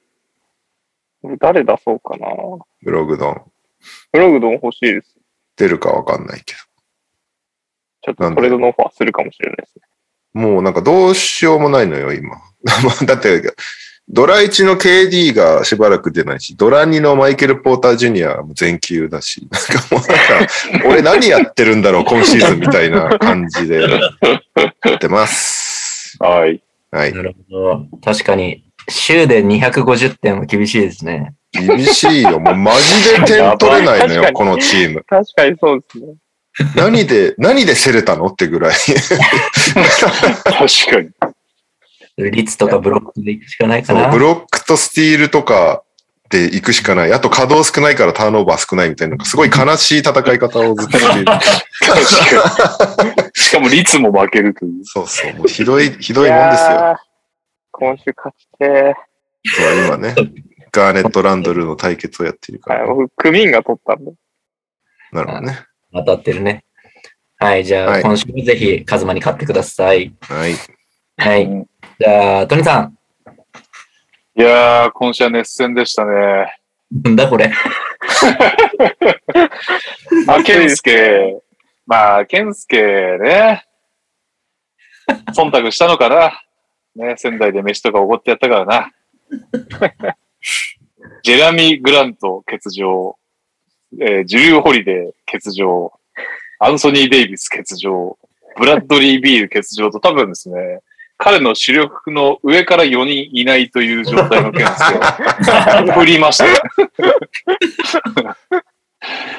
はい。もうなんか特に言うこともなく、なんならテクニカルも競ってるぐらいですね。ターンオーバー、テクニカル同点でターンオーバーだけ負けるという。すごいな、これ。モラントがこんなターンオーバーしてなくて、うん。ね、テクニカルなかったら、完封できたんじゃないの、うん本当だよ。ケン、スケ戦い方が素直ですよね。ちゃんとこれ戦ってますよね、多分。あ、確かに。僕だったあらの、インサイドだけレジー・ジャクソンと。か、ああ、率を取りに行こうみたいなやつ？インサイドだけにしてもワシントンがめっちゃひどかったよ、この週。ああ え、ケン、ケンスケ、あれですね、シュート率とかもえぐいですね。いや、すごいですね、これ本。当だ。4割切ってますよ。326%だよ。で、確かにそこ3割2分で勝ってる。素直に頑張っていや200って。、そうですね。なるほど。いやー、厳しかったですね。まあ、ファンタジーはそういう時期もありますよ。頑張ってください。そっか、俺も、俺もそういう戦い方すればいいのか。いや、今やればいけますよ。今、率僕が負けてるんで。で、どちなみに、私もですね、あの、今週は、ファミリー対決。うん。小室との別れ、離お婚、瀬沢24歳さんとやってて、本当だ。41で負けております。今週は、なんと、2位の小室との別れ離婚、瀬沢さんが、フルメンツ戻ってきて、なんか、私は、割とアシストターンオーバーで頼みの綱のハリー・バートンが、うんプ。ロトコール入りしてしまいまし本当だ。天王山やってんだね。た。はい残念ながら。首位対決。あと、まだで24歳なんですね。まだ24歳だね。あと、たまに5スティールとかしてくれるサイブルもいないということで、ああ。まあ、不利ではありますが、なんとか、うなんとかかんとか確率でも拾えたらいいなと。そんな感じでございます。うん。はい。本当だ。はい率、率いけんな。余計、余計なこと僕言った可能性ありますね。いやもうバンダービルトとロバート・ウィリアムズしか出さないみたいなことにすればいいんだよね。確かに。したら多分率7割とかになるから。多分これでウィリアムスが2テクニカルぐらいしてほしい。まああと出ないっていうね。出ない。はい。これかな？じゃあ、はい、最後僕が、えー、デマ、デマさんと対決しました。うん。おでまさケンさんと対決して、えー、11-3で勝ちました。えおーおー、えっとですね、うち、ウェンデル・カーターがフルフル休みだったんですけど、まあ、やっぱエリック・ゴードン大先生とか、今日めっちゃ出てくんな、話に。エリック・ゴードンすごいですね。エリック・ゴードンがね、週で7割決めてくれてるんで、マジ？やば。ですね。やば大。エースだよ。すご、すごすぎません？いやいや、じゃあフリースローもっと入れろよっていうぐらい。本当だよね。スリーポイントも63%決めてる。そう。やば。大エース。で、まあ、ゴードンがエースだったんですけど、うちも全体的に調子良くて、本当だね。カーターいなくて600点ぐらい取ってたんで、すごいね。みんな当たってくれたかな。マレーとかもすごいですし、マレー100ガランド点超えてんのか。はい、100点、30、30。いや、マレー今めっちゃいいよね。で、ブッカーとかも今日48点取ってました。そう、今日シーズン入ってたそうね。やば。で、ガーランドガーランドいいんだ。すごい、あなんか逆にここまで調子良くて、11、3だったのかっていう感じはちょっと逆にあるぐらい。ー でも、ケンさんのところも、怪我人はちょっといましたけど、強かったと思います。結構、どん、あれが嫌でした。あの、ミッチェル・ロビンソン。が、フィールドゴール86%高い。で、リバウンドも取って、この選手、リバウンド13。この選手嫌でしたね。あとやっぱミドルトンとかはいい選手だなって思ったのと、あとさっき話出てきましたけど、ブランソンがすごい嫌でしたね。そう、ブランソンいいんだよ。めちゃくちゃ いいスタッツしかやらないんで、厄介でした、このあたりが。うんただまあ、カペラとかいなかったので、そこは助かったかな。うん。あ、本当だ。まはあ、ジョー・ハリス粘ってるね。ね頑張るね聞いてらんないんだろうな。いいと思うんですけどね、正直ね。ミルトンもい。や、もういらないでしょうよ。アメリカは切った。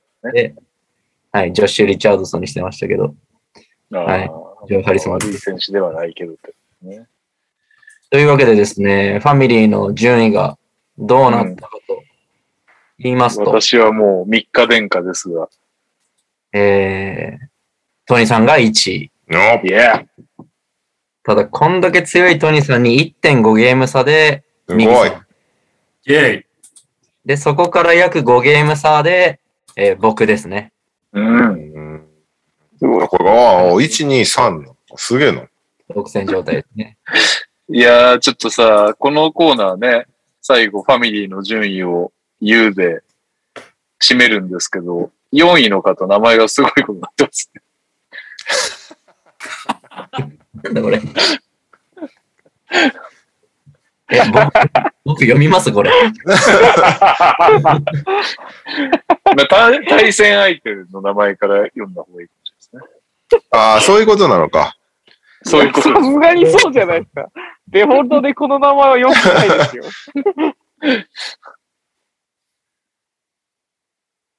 あ、なるほどね。ポジョ離脱してもどうということはないさんと戦ってるんですね。はいうんこれは、相手が、えー、早漏でもどうということはない、ようようって書いてあります、ね。最後のヨーヨーは何なんですか？わからん。何？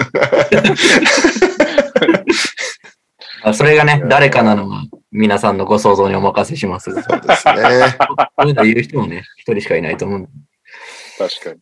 はい。その方が4位。で、えーファミリーがですね、だいぶ落ちちゃうんですよ。落ちて、ようこそ。10位にうん。ガーネット、レオさんですね。うんもう5割切っちゃった。でもまだ8位までね、4ゲーム差なんでね、全然。で、えー13位にランドルことカズマがいると。カズマだいぶきつくなってきたんだよね。もう、厳しいですね、これは。非常に。8位が見えなくなってきてるんですよね。なんで、ま10あ、ゲーム以上開いたのか。確かに。ちょっとでもこう、書き乱せるように頑張ります。あ、はいあれ？ズボンス、ズボンさんついに15位になってる。いや、ズボンさん、やっぱり、あの、人が帰ってくると強いパターンですよ。まあそういうパターンだね。しかもこっからたくねえ。カイリーはめっちゃ試合出るからね。ボンさんしかも KD がいないってことで、めちゃめちゃ活躍しまくることだ。なるほどね。よし。じゃあ俺とカズマは、デマシェーンさんより上を目指そそうですね。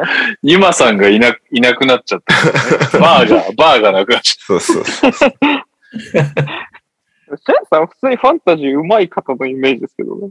ねうん。上手いですよね。上手な方だと思います。ちゃんとやってる方だね。はい。あ頑張ろう。と、シーズン何週だろうな。あと、7、6週、7週ぐらいですかね。多分。スケジュール、もう、そんな、スケジュールってどっから見るんだっけ？あの、下の、あちょっと僕が見てみますね。あ、これか。今週が14週目ですよね。22ぐらいで終わりだった気がするんだよね、レギュラーシーズンが。なるほど。なるほど。あ、これか。とスケジュール。21で終わって22からプレイオフじゃないそうだね。なるほど。あと、1、2、3、4、5、6、7、8! 8試合。週で終わりですね。なるほど8週2ヶ月ぐらいか1。ヶ月か。終わるのでね、ちょっと、もうプレイオフを見据えるチームと、プレイオフ目指すチームで、はい、手こ入れ等を頑張っていきましょう。もうちょっとしたら多分、トレードもできなくなっちゃうと思うの確で。トレードがあった？今シーズン。1個あったんじゃない？うんああったなんか、一応あったんじゃない？あ、2個ありました。あ、1個か。だから、あれですよね。僕とか右さん、まあ、にゃおも余力があるんで、復活しそうないい選手をうん安く取るみたいうな。ん。ことですよね。一回しかないね。経理ではね。とか。KD? ここでファミリー同士でトレードす。僕はランドルありですよ、ちなみに。出せる。お前ずっと嫌だっつってんじゃん、だってランドル。ランドル、ランドル出せますよ。でも、化けたら、上位のチームがランドル持ってたら強くないですか？そうだね。僕の1巡目1位、パスカル・シアカムはちょっと出せないですけど。シアカムめっちゃすごいんで。ヤング。あ、トレヤングもいいですよ。別になんか好きじゃないですけど。二つはすごいです。なるほど。ちょっと全ね、然、ファミリーもリスナーさんもトレード等も考えうんて。進めていただければはい。なと思います。はい、頑張っていきましょう。はい。はーい。えっ、と、ささっとすいません。ちょっとささっとになっちゃって、岡かさん申し訳ないけど、投稿読みます。教えてにゃお先生の投稿です。はい N2 で合計トレード3回行いましたので報告です。えすごい。1回目はモノクロさんと、えっ、と、多分ですね、トバイアスとティム・ハーダウェイ・ジュニアを放出して、ラブとトレント・ジュニアをゲット。どうですか？トバイアスとティム・ハーダウェイ・ジュニアを放出して、ケビン・ラブとトレント・ジュニア。ん？もうちょっとスタッツパッて見てないんでわかんないですけど、な、何が一番の目的だったんですかね？書いてないですね、目的は。なんだろう。トバイアスってそんな悪かったでしたっけ、今年？い。トバイアスはね、ドラフト3巡目で取ってますね。僕がもっと出てないティム・ハーダウェイの6巡目。出ていや、ないんです去年と比べると結構落ちてますよ。よそうそう、お落ちてはいる、落ちてはいる。あ、トレント・ジュニアがすごいってことか。な？ああ、得点力なのかな。なんか、ラブが未だにちょっと読めない気はしますけどね。なんか、まあまあ確かに。もうちょっと時間が伸びてくるのか、逆に減ってくるのか、読めないのと、あと、トバイアスって僕の中でファンタジーでいると助かるみたいな選手のイメージなんで、ああ。まあ3巡目で取るほどじゃなかったにしろって感じで。いい選手かなってイメージはあるんで、まあ、それを超える活躍をトレントに、はい、うん期待するのがいいのかな。はい。そして、2回目はさよなら NBA クイズのダブアツさんと、え、ジェーレン・ブラウンと PJ ワシントンを出してラビーンだって。えええええ火力ー、勝負に行ってるってことか。でも、ブル、ブラウンで十分じゃないですか。あ、失礼しました。ジェーレン、あ、なわけなかった。ジェーレン・ブランソンでした。ああ、びっくりした。ジェーレン・ブランソンと PJ ワシントンでラビーンだ。なるほど。いいトレードじゃないですか。僕ね、ワシントンが失速してる、失速そっていうか、れ、あの、僕だったらリジェクトされてそうな気がしますけど。確かに。いや、そうですよね。いや、いいんじゃないのかな。まあ、ララビーンラビの怪我がどんぐらい長引くか次第って思うけど。確かに。岡かさんが。何位かによりますけどね、その上位だったらやっぱりプレーオフを見据えてスターパワーを取るっていうのは、いい選択かなとは思います。はい。ね。えー、3回目はシャミさんと、アービングとハート。なるほどね。アービングを放出してジョシュ・ハートを取ったってことですかね。おー。うんうーん。まあ、僕はカイリーいらない派なんで、はいはいはい。いいのかなと思いますけど、うん花が欲しい人はカイリーのがやっぱり見てて楽しいです。まあ、ハートの札僕わかんないですけど、なんか火力勝負ならカイリー持っといた方が良かった気がしませんか？ハートでもま今年ず試合数が少ないから出ね。まあ、ハートどんぐらいだっけな？シェーンさんが相の相手にいて結構嫌だったから、あ、へそうはい、平均13.8、7リバウンドぐらいは取ってくるイメージはありますけど、へーそうですね、今年の平均が13.1点、7.5リバウンド、4.3アシスト。かなまあまあ、カイリーの不安定さを考えるとって感じなんですかね。そうですね。うん。週の平均で1、2試合しか出ないって考えると、帰りはちょっと難しいとは思いますね。ただ、もしかしたら今後出るようになるかもしれないっていうのもありますし、はい。どう転ぶかわかんないですけど。え、おかかさん一人で3回やったってことですよね。そういうことですね。すごいですね。すごい。すごいね。動いてんなうちのいいリーグ1回しか取れるのなかった。こういうの聞くとね、動きたく、動きたくはなってきますよね。素晴らしいと思います。はい、ありがとうございます。楽しんでくだはい。ありがとうございます。ということで、11時40分現在、ピックアップゲーム マジか。長い。これは負けるんじゃないですか、でも。この巻きましょう。そうね。内容がひどかったんでね。今週のピックアップゲームは、えー、13日の、13日に行われましたボストン・セルティックス対インディアナ・ペイサーズの試合で、まあ、ランス・スティーブンソンをね、元気なうちに見ましょうっていう話だったんですけど、ボストン・セルティックス119対100で、えー勝った試合で、割と一方的な試合だったっていうね、ちょっとだけセルティックスが勝手に崩れた時間帯があったけど、基本的にはテイタムとジェイレン・ブラウンがひたすらシュートを決めるっていう試合でした。えー、スタッツ、ジェイレン・ブラウン34得点、19分の11っていう。ジェイソン・テイタム33得点、7リバウンド、4アシスト、19分の11。うんそして、うーん、シュルーダーが良かったんだよね、この試合ね。23得点。そして、ペイサーズは、期待のランス・スティーブンソンは、6得点、うん。6アシスト。いまいちでしたね、こうね。うん。たまにランスっぽいなっていう動きがあったけど。えー、マイルス・ターナーが18得点、4リバウンド。そして、サボニス17得点、6リバウンド、6アシスト。キャリス・ルバート16得点って感じですかね。うんはい。僕は正直に言いますと、ハーフで終了しました。あの、あのツイートの後見てねえんじゃん、じゃあ。いやいや、1クォーター見てて、ツイートして2クォーター目見ました。ということで、前半しか見れなかったんです。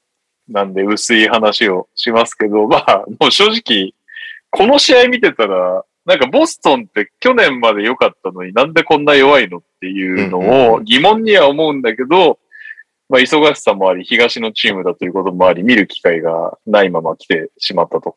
うんいう中で、前半を見た限りでは、いや別に強いじゃんっていう感じだったんですけど、まあ、それを踏まえて、スタッツをだけちょろちょろっと見たところ、まあ、要は、単純にテイタムがこの試合は入ってたけど、今シーズンは全然シュートが入んねえっていう話で合ってますか？そんな感じっぽかったですね。まあ、あとバランスが良かったよね。そのジェイのっけで、なんだ、ジェイレン・ブラウンとかテイタムがこう活躍してる時間帯がばらついてたっていうのが良かったね。ああ、なるほどね。片方、はテイタムが第一クォーターすごかったのか。で、うん落ち着いてる間は、ジェイレン・ブラウンがすげえ活躍して引っ張って、終盤またテイタムがめっちゃ活躍するみたいな感じだったから。うん。あのーで、まあ、ブラウンはすごいじゃないですか、今シーズン。テイタム見たらなんか、あの、テイタムといえばもう、あの身長とあの腕の長さです。外からガンガンプルアップ3が決めれるっていうことで、こうなんか、のし上がったはずうのん男が、去年のそのプルアップ336.3%から今28.4%まで落ちてって。うんうんうだからこの試合もバコバコ打ってたけど、入ったからいいもののっていうことですよね、多分ね。まあ、ボストンファンからしてみれば、まあ、入るようになってくれと。うん。なんなら3、いいよジェイレン・ブラウンの方が良かったかも。そうそうそうそう。めっちゃ良くなったよね、ブラウン。シーズン通しても、それこそプルアップで31.3%から40%に上げてるらしくて、まあ、テイタムみたいにはさすがに一回り小さいし、テイタムみたいに外からガンガン打てるっていうこと、打つ本数自体がまあ少ないんだけど、ブラウンの場合は。プルアップでっていうのが少ないけど、にしてもうまいよね。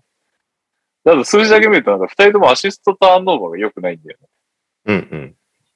なんか3ぐらいアシストするけど3ぐらいターンオーバーするみたいな、しかも二人ともっていうことなんで、その辺の、だから、かなりテイタムの3が上がってこないと厳しいんだろうなっていう感じは、それがボール持つ二人のアシスト着地がひどいんであれば、点取らないとやっぱりやばいっていう話になってくるんで、かなーという感じですかね。まあ、スマートいなかったのかってすごかったですよね。で、なんか、シュルーダーがこんだけ当たってると助かるよね。まあ確かに。さで、俺はすいません、時間もなくてさらっとスタッツを見ただけなんですけど、インディアナも、インディアナは、なんかもう誰も、誰もっていうのは言い過ぎですけど、スリーがそもそも苦手なチームっていうのが変わってないってことだね。去年まで、なんでミドルシュシュートばっか打ってんのって言われてたチームじゃないですか。でも、あ、去年から監督一緒か。そう、途中から、そうそうそう。去年途中から一緒なんだっけ？ちょっと前風になっちゃった。まあまあでもそのミドル多いねみたいなスタイルがあんまり変わってないですよね。それなりにホリデーとなんて読むのかわかんないブリセットなのかバーセットなのかみたいなことをプリセット。ブリセット。あ、えーっと、ごめんごめんごめん。か全然。きょ去年がビョークレンで、今年はカーライル。あ、そうだ、これ変わったんですねそう。そう。変わった割に別に3を入れれるようになってないっていうのは結構そう。ホリデーしか。ホリデーしか打たないってやつね。そうそうそう。まずだとラムとブリセットはまあまあ、まあまあ入る。で、ターナーもビッグマンの中では入る方かなぐらいっていうことで。まあ、そうなってくるとやっぱり、ドゥアルテいないのは厳しかったのかなっていうのと、あとはね、もうウォレンが全く出れないからね、去年も出てないし。うん。まあ、3のキャラではないけど、まあ、いろいろなんかインディアナ、それは、なんか、このピースを集めて、やっぱ売りに出しますっていう情報が出ちゃうのも仕方ないのかなっていう、監督変わってもこんな感じだとね。そうね。で、その入り口出口の話で言うとあれだよね。だからブログドンがもっと健康ならもっと違うんでしょうねという。いや、そうなんだよ。もう1ヶ月ぐらい出てないからね。で、この試合でやっと、やっと復帰したと思ったら、怪我しちゃったから。うん。それでちぐはぐな感じはあるよね。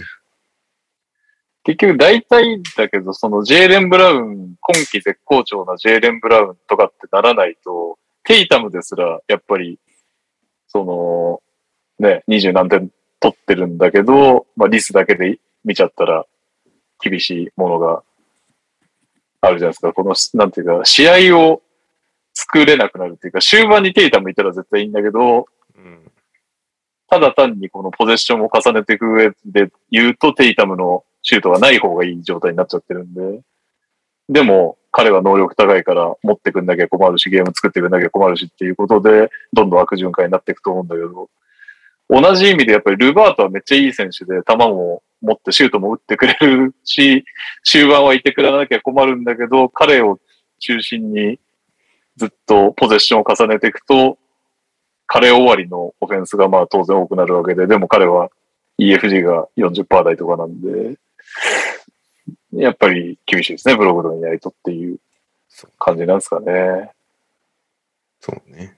まあ、ルバートは、そうね、いい選手だなと思いながら見れたかな、ペーサーズに関して。うん。スリーあればね、そうなんだよね。ランスより EFG 低かったですからね、ルバート。ただディフェンスもいいからオンオフは良かったですね。はい、すいません。見てないくせに喋りました。以上です。なんか、セルティックスはいつもより走れてたのが勝因かなって思うんだけど、ああ、そうそうそう。セルティックスは走れないんだよね。そうなんかリバウンドからの攻めがめっちゃ速くて、この試合。結構あんまりショットクロック使わずにバンバンバンバン攻めてて、でジェイレン・ブラウンとかテイタムがガンガン走ってたから、そうするとね、サボニスとかをつかなくなってくるから、その、そこがうまくいってたなって感じはする。なんかふ普段、今シーズンのセルティックス見てると、マジでテイタムがひたすらドリブルしてるのを見てるみたいな試合が結構多いから、そういう感じじゃなくて、フルコートで試合してたから、良かったのかなって感じはしたけどね、セルティックス。ねボストンのオフェンスのトランジションだけ見ると、トランジションのポゼッションだけ集めると、あれらしいです。リーグでも26位らしいです。うん。やっぱそんなイメージだもうんん。全う然、んなんか、走れよ、もっとみたいな印象を持つけど、この試合は逆に、それをすごいやってたから、それを普段から やればいいのにとは思いながらうん見てましたね。ペイサーズは、まあ、期待してたランスがあんまり目立たなかったのが残念だったのと、ブリセット俺がよく見てたダンスでしたけどね。そうね。あんなもんだよなって感じになっちゃうよね。そう、ああいう感じです。ブリセットがすげえ飛び込む系の選手で見てて楽しいなっていうのはありましたね。確かにエナジーありましたね。そうそうそう。オフェンシブリバウンドめっちゃ飛び込むから。って感じかな。他はあんまり印象残らんかったな。です。あ、あと、キーファー・サイクスが一瞬だけ最後出てきてよかったなって思いました。ババットでおなじみのキーファー・サイクスくんなの。ああなるほどね。なんでかと思ったら。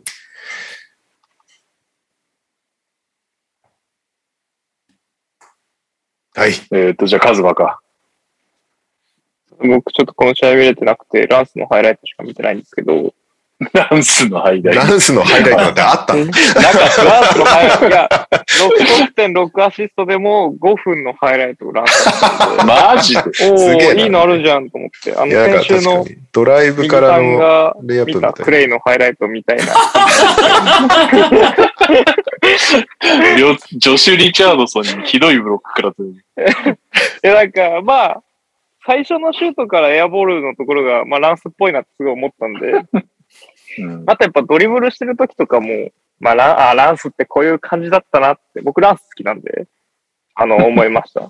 相変わらず、もうランスって結構な年ですよね。30、もうちょいいってますもう 30?30 30ぐらいじゃないの？なことない30ぐらいですかね。うん、そんぐらいだと思まあ、NBA に残るかは、残りたいのかわかんないですけど、う。31 30で、30で31あの感じ続けるのやっぱもう厳しいですよね。でもあれしかないですか？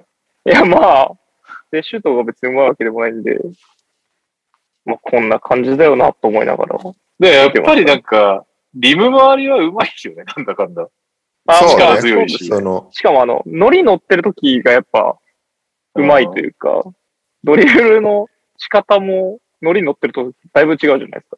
本来のランスって。確だからすごいぴょんぴょん跳ねながら。でもここ、この試合からの3試合のスタッツやべえな、ランス。そんな感じなんそうなんだ。24分の5。24分の5ですか？うん。やば。まあ、そんなもんですよね。そんなもんじゃないでしょ、ランス。いや、2割しか消えてないんだよ。ランス、調子、それ、アウェーですか？ホームですか？ホームのが多いですか？ホーム2試合。で、今日はクリッパーズ、アウェー戦で7分の1。てか、まあやべえなしょうがないですけど、ホームがやばいのはやばいですね。でもこの試合も20分で11分の3とかって、あの、あそうそうそう YouTube の概要欄に書いてあ それ、そう、それも含めって、はて、いやってんなとは思いましたけど。なかリなか、ム周りしか入ってないですね。もう得意のというか、打ちまくるミドルも39%まで下がってる。ランスミドルないのきついですよね。まあだからあの、ブルックリンいやい戦がや大丈夫。ミド当たりすルないのっていうか、ぎだったんだよね普通に打つから。あまあ、厳しいね。ただまあ、僕は見てて楽しかったんで、ハイライトですけど。このままシーズン通して、なんかいろんなハイライトムーブ残してくれるといいなと思ってます。かつなんか前半だけだけど、めちゃくちゃあのの、あの感じでもめちゃくちゃ持ってたのがすごいよね。いや、まあ、すげえ運びからずっとやってたもん。うん。やってましたね。まあ、持ってなんぼだと思うんで、あれですけど。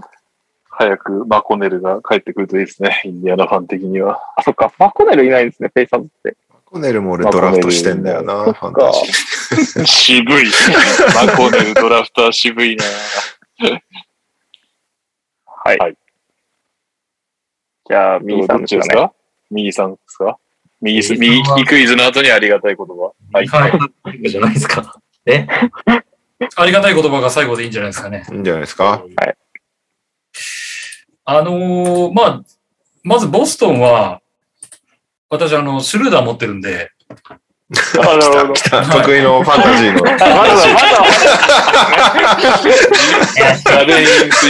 あのーここ前、ここ前、この試合の前とかすごい調子悪かったんですよ、シュルーダー。全然点取らないし、うん。うん、ダメだと思ってたのは、ここの試合がいい感じだったんで、まあ良かったなっていう ところが一つと、いい感じだったのでよかったなっていう。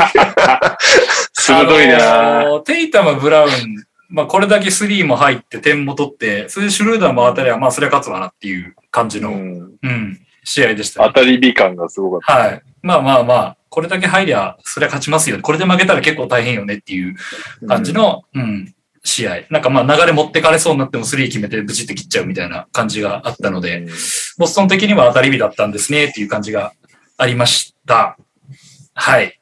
で、えー、ランスを見る試合だったんで、インディアナ目線で行くと、うんあのーカーライルになってなんか、まあさっき大柴さんも言ってましたけど、なんか、どういう感じにしたいのかが全然わかんないの。多分なんか、なんだろうね、ちょっと概念的な話になっちゃうけど、信頼関係的なもんってあんのかね、このチームっていうのが、ああ、うん、のは思いました。なんかその、スタメンがさ、プラマイ確か全員2桁マイナスなんだよね。この試合。だかうん。うん。らスタメンが出てる試合、時間帯がすごい見ててつまんないっていうか、なんか、うんな何したいんだろうなっていうのがあるのと、まあ3全然入んないからリズム作れないっていうのもあるし、ルバート良かったっていうのはあって、まあそれは思ったんだけど、なんかルバートが突っ込んでったけど、シュートが入りゃいいけど、何もできない時にすごい手詰まり感があるっていうか、なんか、連動しないよね。そうそうこから収縮しても連動しない、そうそう。で、この後どうすんのっていうところが何も明確にないまま、あのーターンオーバーだったり、相手にボールが渡っちゃったりみたいな、シュート入りゃいいけどねぐらいののがあって、なんか、どっちかというと控えが出てる方がインディアナ見てて楽しかったっていう感じがしますね。うん。はい。うん。まあだからなんか、あのースタッツ通りというか、終わってからなんかそのそのスタッツ見たときに、プラマイ全員2桁マイナス、あの、多い順になんかクレックまで2桁マイナスなんですけど、まあなんか、でしょうねっていう感じがしていて、大変だなっていう感じが しました。インディアナどうすんのかなこれからっていう。これはね、うん10分ハイライトもサボった説出てきました。えー、結構、2分半の話してましたよね。2分半のハイライトとスタッツから来たと。ですね。うんあそう結構具体的じゃない？本当に俺結構今週難しいなと思う。いや、僕も今週難しいと思います。いやいやいや、本当ですか？まあいい、んでよかったとかさ。なんか着地ふわっとしてない？そうね。はい。まあまあまあ。でも、あんまり見たことのない両チームだったんで、確かに。ええ、面白かったです。西応援してるとね。はい。そのまま見たことないままになったから。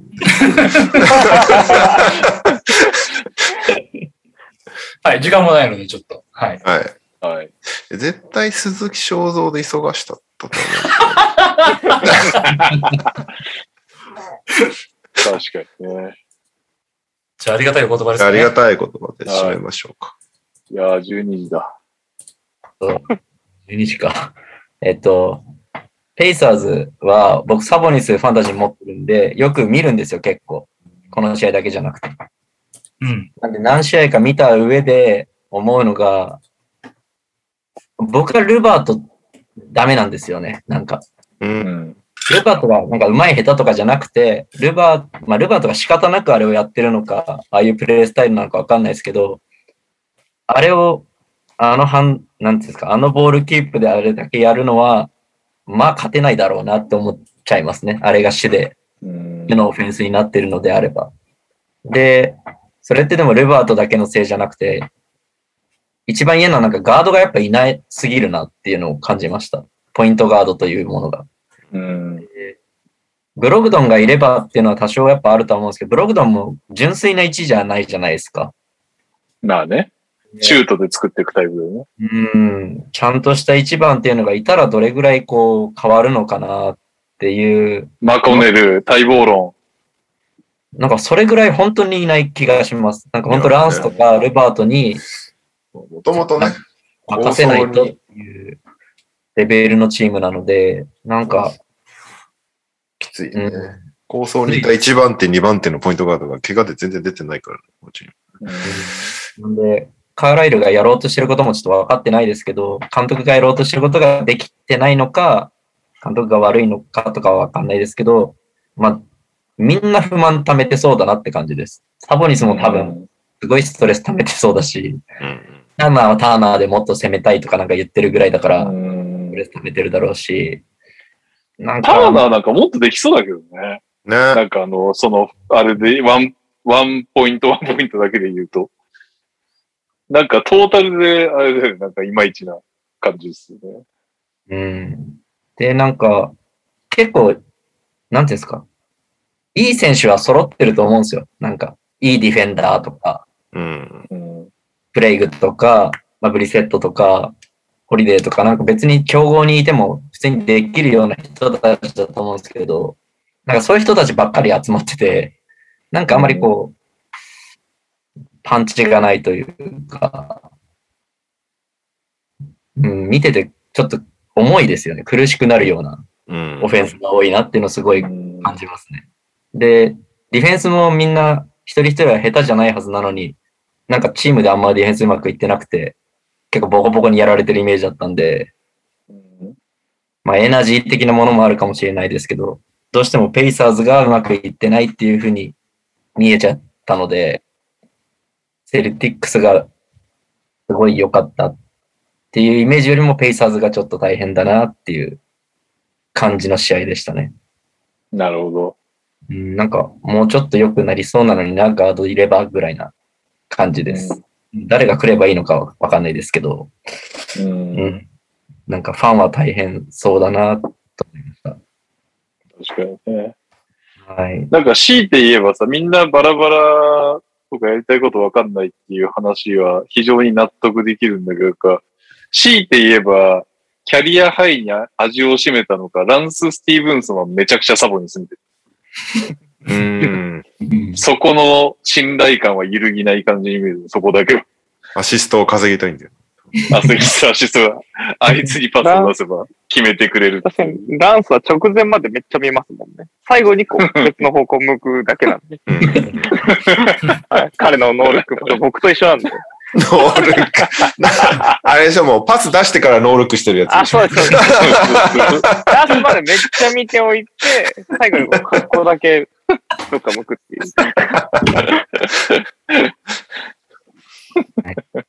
でまあ、はペイターズはちょっと今年は厳しいのかなとは思うんですけど、うん。セルティックスはまあプレーオフ行くだろうし、行く気も満々だと思うんで、なんかもうちょっと、ね、連度が高くなっていけばいいのかな。どうやってあれで優勝するのかはちょっとわかんないですけど。はい。ディオ、ディオはすごいんでね。確かにね頑張っていただきたいなと。はい。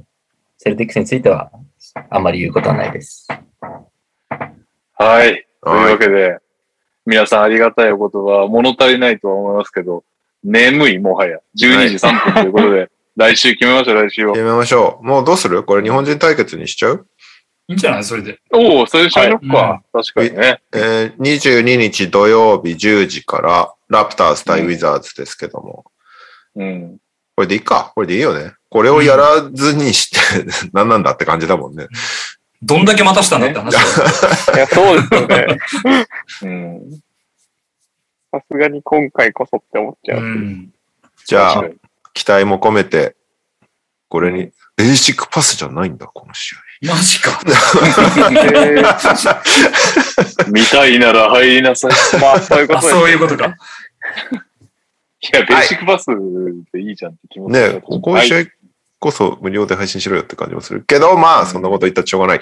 えーっと、10月じゃない、1月22日の午前10時から、あと、キャピタルワンアリーナ、トロントラプターズ対ワシントンウィザーズ。確かこれ、ジャパニーズヘリテージナイトみたいので、日本が多分ね、試合を通してフィーチャーされるはずなんで。えーなるほど。うんえー、解説、佐々木クリス、実況、永田さん、おー。みんな楽天で見てね。そうですよ。ま あ楽天でしか見れないんだけど。です。よろしくお願いします。はい。はい。はーい。というわけでですね、皆さん、今エンディングに入ろうとしましたが、来ました。普通歌が3通来ておりおま ありがとうございます。ありがとうございますいきますよ。張り切って。オリミラです。な。はい。自分は今、学生バスケを追いかけて投稿しておりますが、学生バスケはシーズンが短く、投稿数がそこまで多くなりません。今年は投稿数で打倒ダブアツさんを目標に掲げてますので、学生バスケは引き続き追いかけるとして、他に追いかけたら面白そうなバスケ関連のニュースがあったら、アドバイスいただけますでしょうかもしあれば、それを浅いところで追いかけてみたいと思います。なんかダブオツさんに負けたくないんだったらクイズとかさ、なんか、わかんないけど、独自の自分で勝手にコーナーを作っちゃえばいいんだよね。うん。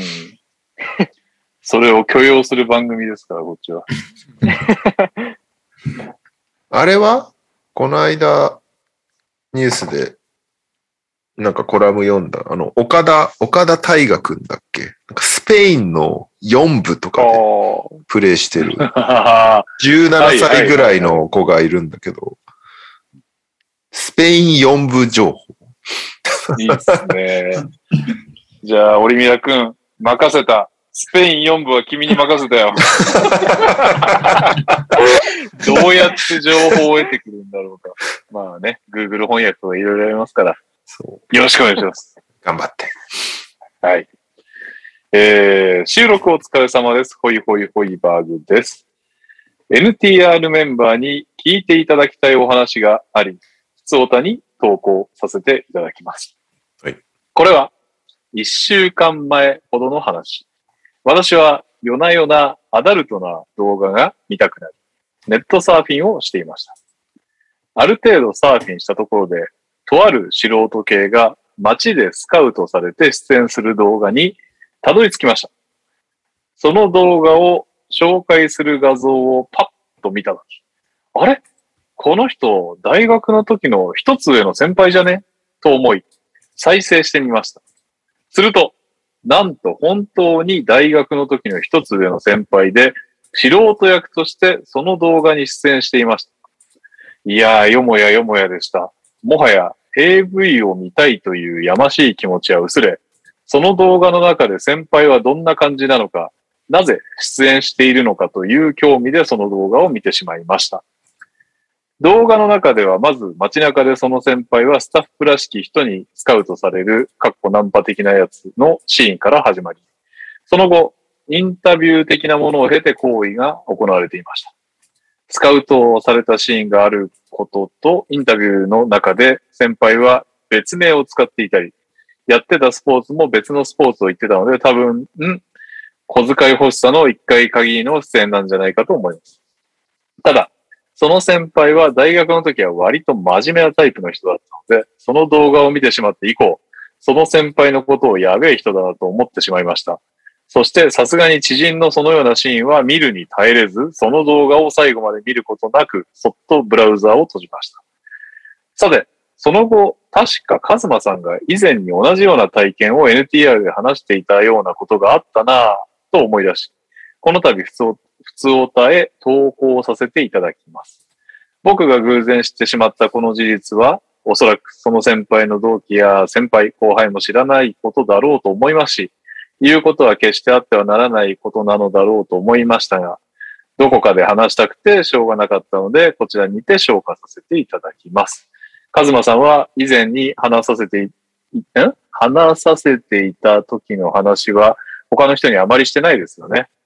ちなみに補足ですが、僕は決してアダルトビデオ界で働く方々をけなしているというわけではなく、結構近い知り合いだったその先輩がお小遣い欲しさでやったことが一生動画として残ってしまうところに恐ろしさを感じたということです。まあ、その先輩のその日の行動も若さゆえのなんたらなのかもしれませんが、NTR メンバーの皆さん、そしてリスナーの皆さんも、アダルトビデオに出演を申し込まれた際は、アダルト業界で生きていくと決心するか、今後の人生を天秤にかけた上で出演されるようにしてください。多分ですが、誰かしらによって割と普通に見つかりますよ。長文失礼しました。というわけで、ありましたね、カズマさん。そういそんなの。カズマ、ありましたねベラベラ喋ったんじゃなかったっけ、ありましたし、僕すぐ言いましたね。すぐ言って、ちょっとはいまあ僕も、あの、悩んだんですよ、やっぱり。ああ、はいサムネイルで僕も分かったんで、はい同じパターンですね、出会い方は。うん。うん。うん。で、僕はもうその日は、あ、絶対そうだと思って、もうそういう気分じゃなくなっちゃったんですよ。うん。そうなんだ、やっぱり。やっぱそういうもんなんだね。で、別の日に、焼肉屋で飲みに行くことあったんで、ちょ、見てくださいよって言って見せましたね。ガンガン喋って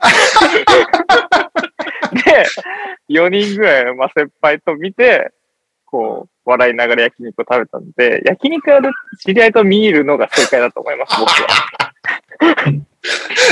いやーあの、一人で抱えてもしょうがないんで、いやいや悩みみたいに言う。一人で抱えてほしい。いや抱え込んでると思いますよ。あ言いたくなっちゃうって意味でってこと？いや、なんか、多分ですけど、だって自分の知ってる人がやっぱこう、そんなはずないと思ってた人が、うんこう AV に出るって、うん。僕は割とパンチ効いてましたね。ああ、やっぱそうなんだ。こういう世界線あるんかと思ってて、まあ結構仲良かったまあ確かにな。あ、これはもうまあね。確かに、ホイホイホイワーグさんも結構近い先輩みたいなこと言ってたもんね。書いてたとこね。そうです、そうです、そうです。いやー、いやね。まあ、なってみないと反応が、自分の反応はわかんないですからね。とりあえず抜けないもんなんだね。まあ僕全然何も思わなかったですね。いや、だって何も思わなかったどころか、いや、あまあそんもうその日に至っては何もどころかあれでしょ？な、萎えちゃったというか、もう気分が失せちゃったってことでしょ？気分をせました。今日はそっと閉じようと思って、あの、URL だけコピペしてメモに後で展開するように。邪悪な、邪悪なリアクションだ。でも、あなるほどの、ね、はい。もうちょっと、ホイホイホイバーグさん頑張ってほしいのが、うん僕の場合、その人の作品3つ見つけたんで、もうちょっと頑張って。